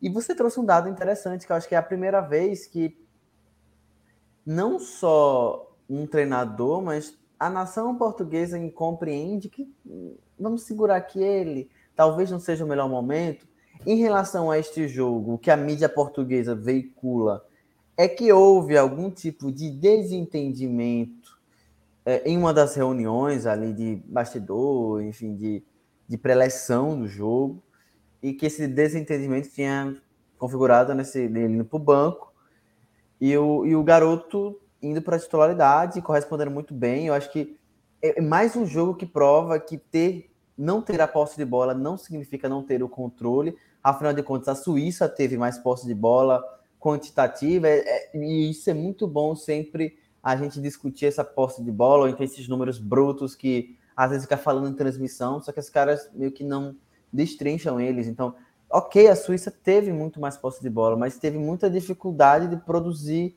qualquer tipo de perigo. Então, a Suíça veio a produzir um perigo quando fez o gol e e foi um gol que já estava liquidado no placar, já estava acho que 4 a 0 então eles fizeram 4 a 1 e depois vieram tomar dois gols. Uh, foi uma partida convincente, eu diria, de Portugal. A última vez que a, a Suíça tinha tomado três gols ou mais foi contra essa mesma seleção portuguesa lá em junho, é, ainda pela Liga das Nações. Então, Liga das Nações ou, ou a preleção para a Copa do Acho. Mundo? Eu acho que, eu acho que foi Nations League. Eu acho que foi. E tinha sido para esse, mesmo Portugal. Fernando Santos tem algumas questões técnicas de decisões que sim, eu acho que vale a pena a gente discutir.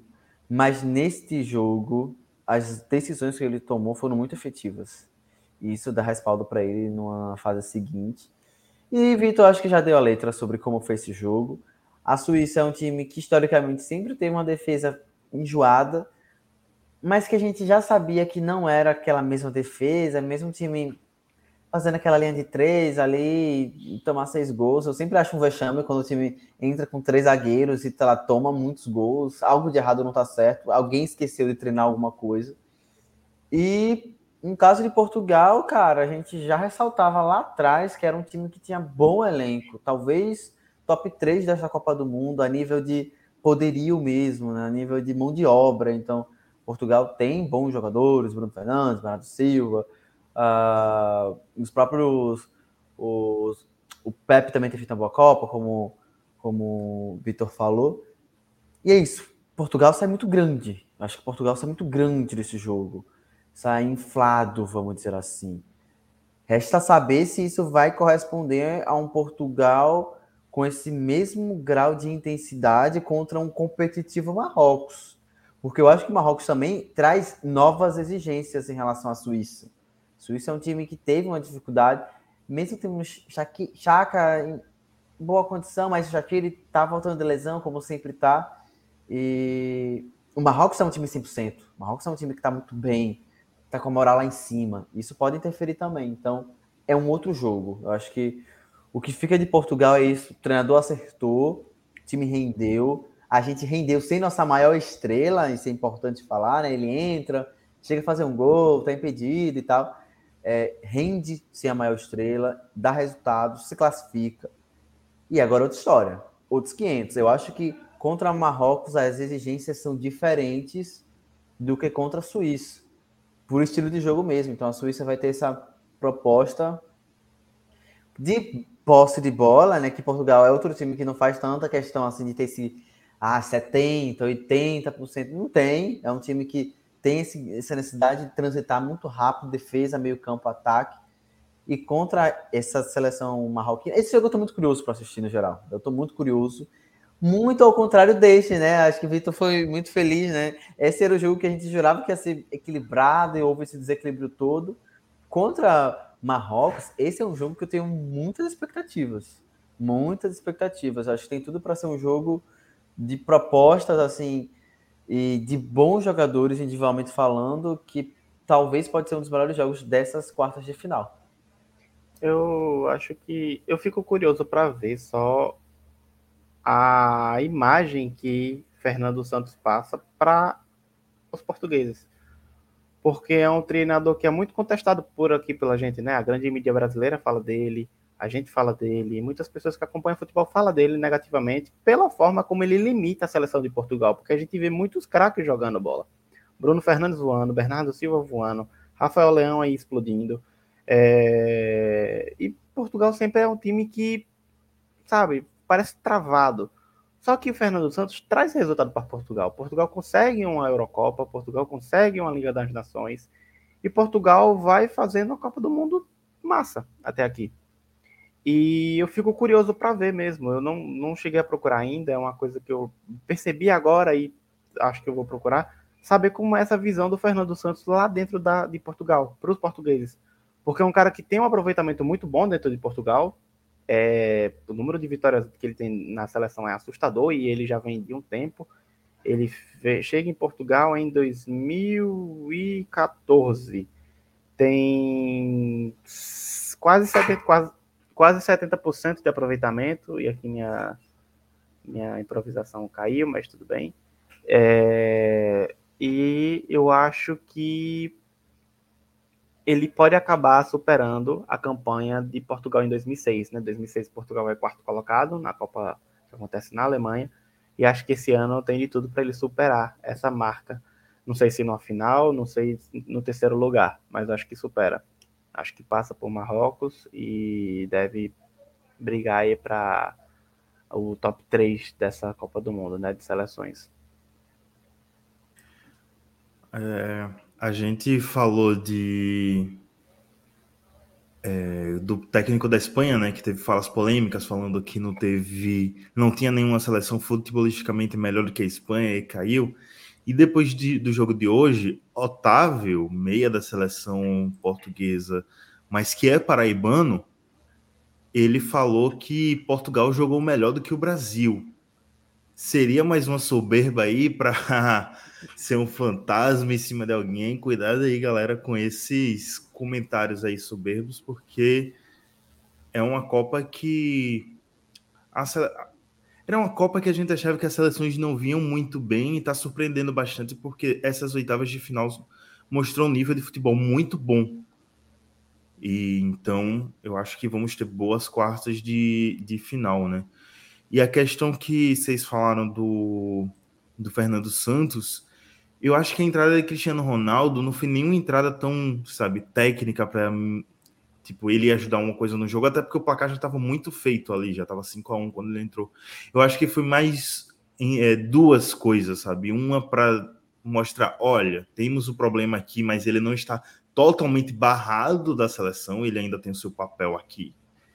E o outro é muito por um clamor popular também, porque querendo ou não, Cristiano Ronaldo é um produto e tinham poucos torcedores portugueses lá. Tinham muitos torcedores de Cristiano Ronaldo, que são torcedores de outros países daquela região, e tinham poucos torcedores portugueses. Então a gente ouvia Ronaldo, Ronaldo, e era a galera que tinha comprado ingresso para assistir Cristiano Ronaldo jogar, sabe? E aí a gente vê essa queda na, na carreira dele que está indo jogar na Arábia Saudita. Ele vai ser companheiro de Anderson Talisca, saindo, ele vai sair de ser companheiro de time de Casemiro para ser companheiro de time de Anderson Talisca. Então a gente vê aí como está sendo essa derrocada, diferente de outros dois craques que disputam, assim, vamos dizer que é falando, principalmente a gente aqui no Brasil falando da trindade futebolística, seria ele, Messi, Neymar. Messi entra, ou Neymar entra muito por ser brasileiro, a gente falando daqui. mas a gente falou, né, dessa é, como Messi e Neymar tão bem de bem com a seleção e de bem com, com a vida futebolisticamente falando, e Cristiano Ronaldo não se encontra nesse bom momento. Então é algo aí que fica para ser visto pós-Copa também, como é que vai ser esse encaminhamento até de fim de carreira dele, né? Que está com 37 anos já. Amigos, vocês têm mais comentários? Eu só vou dizer que os favoritos estão chegando. É, parecia que não ia chegar. Argentina uhum. assustou. É, Brasil deu aquele sustinho com Camarões. Inglaterra no feijão com arroz vai chegando. França também. E Portugal também. Eles que são os favoritos pelo elenco que tem, pela geração que está tendo, mas estão aí, né? E a surpresa fica para a Croácia, que poderia estar tá aí a Alemanha, que foi eliminada, né? A Alemanha poderia estar no lugar do Japão, e aí a Alemanha contra a Croácia poderia ser melhor para a Alemanha. É... E a outra surpresa. O Marrocos. O Marrocos, sim, o Marrocos, mas é, tinha um time que eu ia botar no lugar do Marrocos. Ah, a Bélgica, mas a Bélgica já se mostrou que é um time muito limitado. E eu digo mais: a seleção da Bélgica prometeu tudo e entregou nada. A seleção da Croácia prometeu nada e vem entregando muito mais. Vamos fazer um bate-bola, um ping-pong aqui rapidinho para encerrar. Vou mandar para vocês os confrontos e vocês vão dizer só o nome da seleção que vai passar. Só isso. Beleza. Croácia e Brasil. Brasil. Brasil. Tô com vocês nessa. Holanda e Argentina. Argentina. Argentina. Também tô com vocês nessa. Dos dois segundos dramáticos. Marrocos e Portugal. Portugal. Marrocos. Eu quero que eu o Marrocos vou... passe, mas eu acho que vai com Portugal. Era isso que eu ia dizer. Meu coração diz Marrocos, minha cabeça diz Portugal. Eu vou, eu vou puxar meu lado pro torcedor e vou dizer Marrocos. França e Inglaterra. França. França. Também estou com vocês nessa. Então, pelos placares aqui, seria semifinais Brasil e Argentina, Marrocos e França. Marrocos e Portugal foi o único que não foi unanimidade. Bem, amigos, estamos encaminhando para quase duas horas de live. Passamos por todos os confrontos das oitavas de final. Só lembrando, quarta e quinta, infelizmente, não tem Copa do Mundo. Vamos voltar aí ao ostracismo de dias sem futebol. Mas sexta-feira estamos de volta ao meio-dia com Croácia e Brasil, Holanda e Argentina. E no sábado, meio-dia, Marrocos e Portugal, quatro horas, França e Inglaterra. E neste mesmo sábado vai ter também live para comentar as quartas de final então fiquem ligados. E na sexta, um dia antes, vai ter Space no, no Twitter para falar do jogo do Brasil. Então fique ligado também no arroba 45 de acréscimo. Vamos encerrar. Emerson Esteves, de visual novo aí, renovado, se preparando para o fim de ano. Muito obrigado pelo papo. E saindo um pouquinho de Copa do Mundo, Hendrick vendido para o Real Madrid, hein? Bateu o martelo? Bateu o martelo 400 mil, milhões. Com 16 anos, vai caminhando aí uma marca que quem tinha? Vinícius Júnior também, que foi vendido muito novo para o Real Madrid. O que tens a dizer e muito obrigado. O que temos a dizer é inevitável. Essa é a palavra, é inevitável, né, cara? É inevitável que os caras vão vir pegar mão de obra aqui nova, com margem de evolução gigantesca, mas com produção já feita de um quilate não visto. Então, é inevitável. Queria tipo, que ele ficasse mais tempo, claro, mas a gente sabe que é inevitável. E é isso. Abraço, minha garganta hoje está péssima, né? Quem foi para o Festival de Arte São Cristóvão e me encontrou lá, encontrei vocês dois, inclusive. Minha garganta já estava aos cacos e essa pouco mais de quase duas horas a gente está batendo aqui. Não ajudou muito, mas estou com um compromisso aqui com vocês. No mais é isso. Sexta-feira tem jogo do Brasil, faremos Space, colhem lá. Venham falar com a gente, né? Acho que o massa do Space é isso, que todo mundo fala, todo mundo conversa. Então, não esqueçam sempre no mesmo horário, à noite. E no sábado vai ter tem episódio repercutindo as quartas de final da Copa do Mundo do Catar. Então é isso, um abraço, um cheiro, se cuidem, até mais. Vitão, obrigado pelo papo, muito boas análises. E você, às vezes, já comentou que tem um lado aí meio saudosista. Então eu vou pegar aí uma treta de ídolos brasileiros que teve no. que devido a. a grande. Casa Grande, né? Que fez uma. Uma, uma matéria, não, né? Uma coluna no UOL e colocou que os ex-jogadores, e ele nomeou ex-ídolos do Brasil, não tem uma relação muito próxima com os torcedores, como por exemplo Ronaldo, Cafu, Kaká, por estarem sempre de terno e gravata junto dos dirigentes da FIFA. Estão lá sempre parecendo que são os dirigentes, né, da FIFA e não tem uma relação muito próxima com o torcedor brasileiro. Ao contrário de ídolos ou ex-ídolos, como ele colocou, argentinos, que estão sempre junto da torcida e cantando com a torcida. Então, como você coloca aí essa relação de ex-jogadores com torcedor, pensando nesse clima de Copa do Mundo? não falo nem clube, eu falo de seleção mesmo, em clima de Copa do Mundo. E abraço.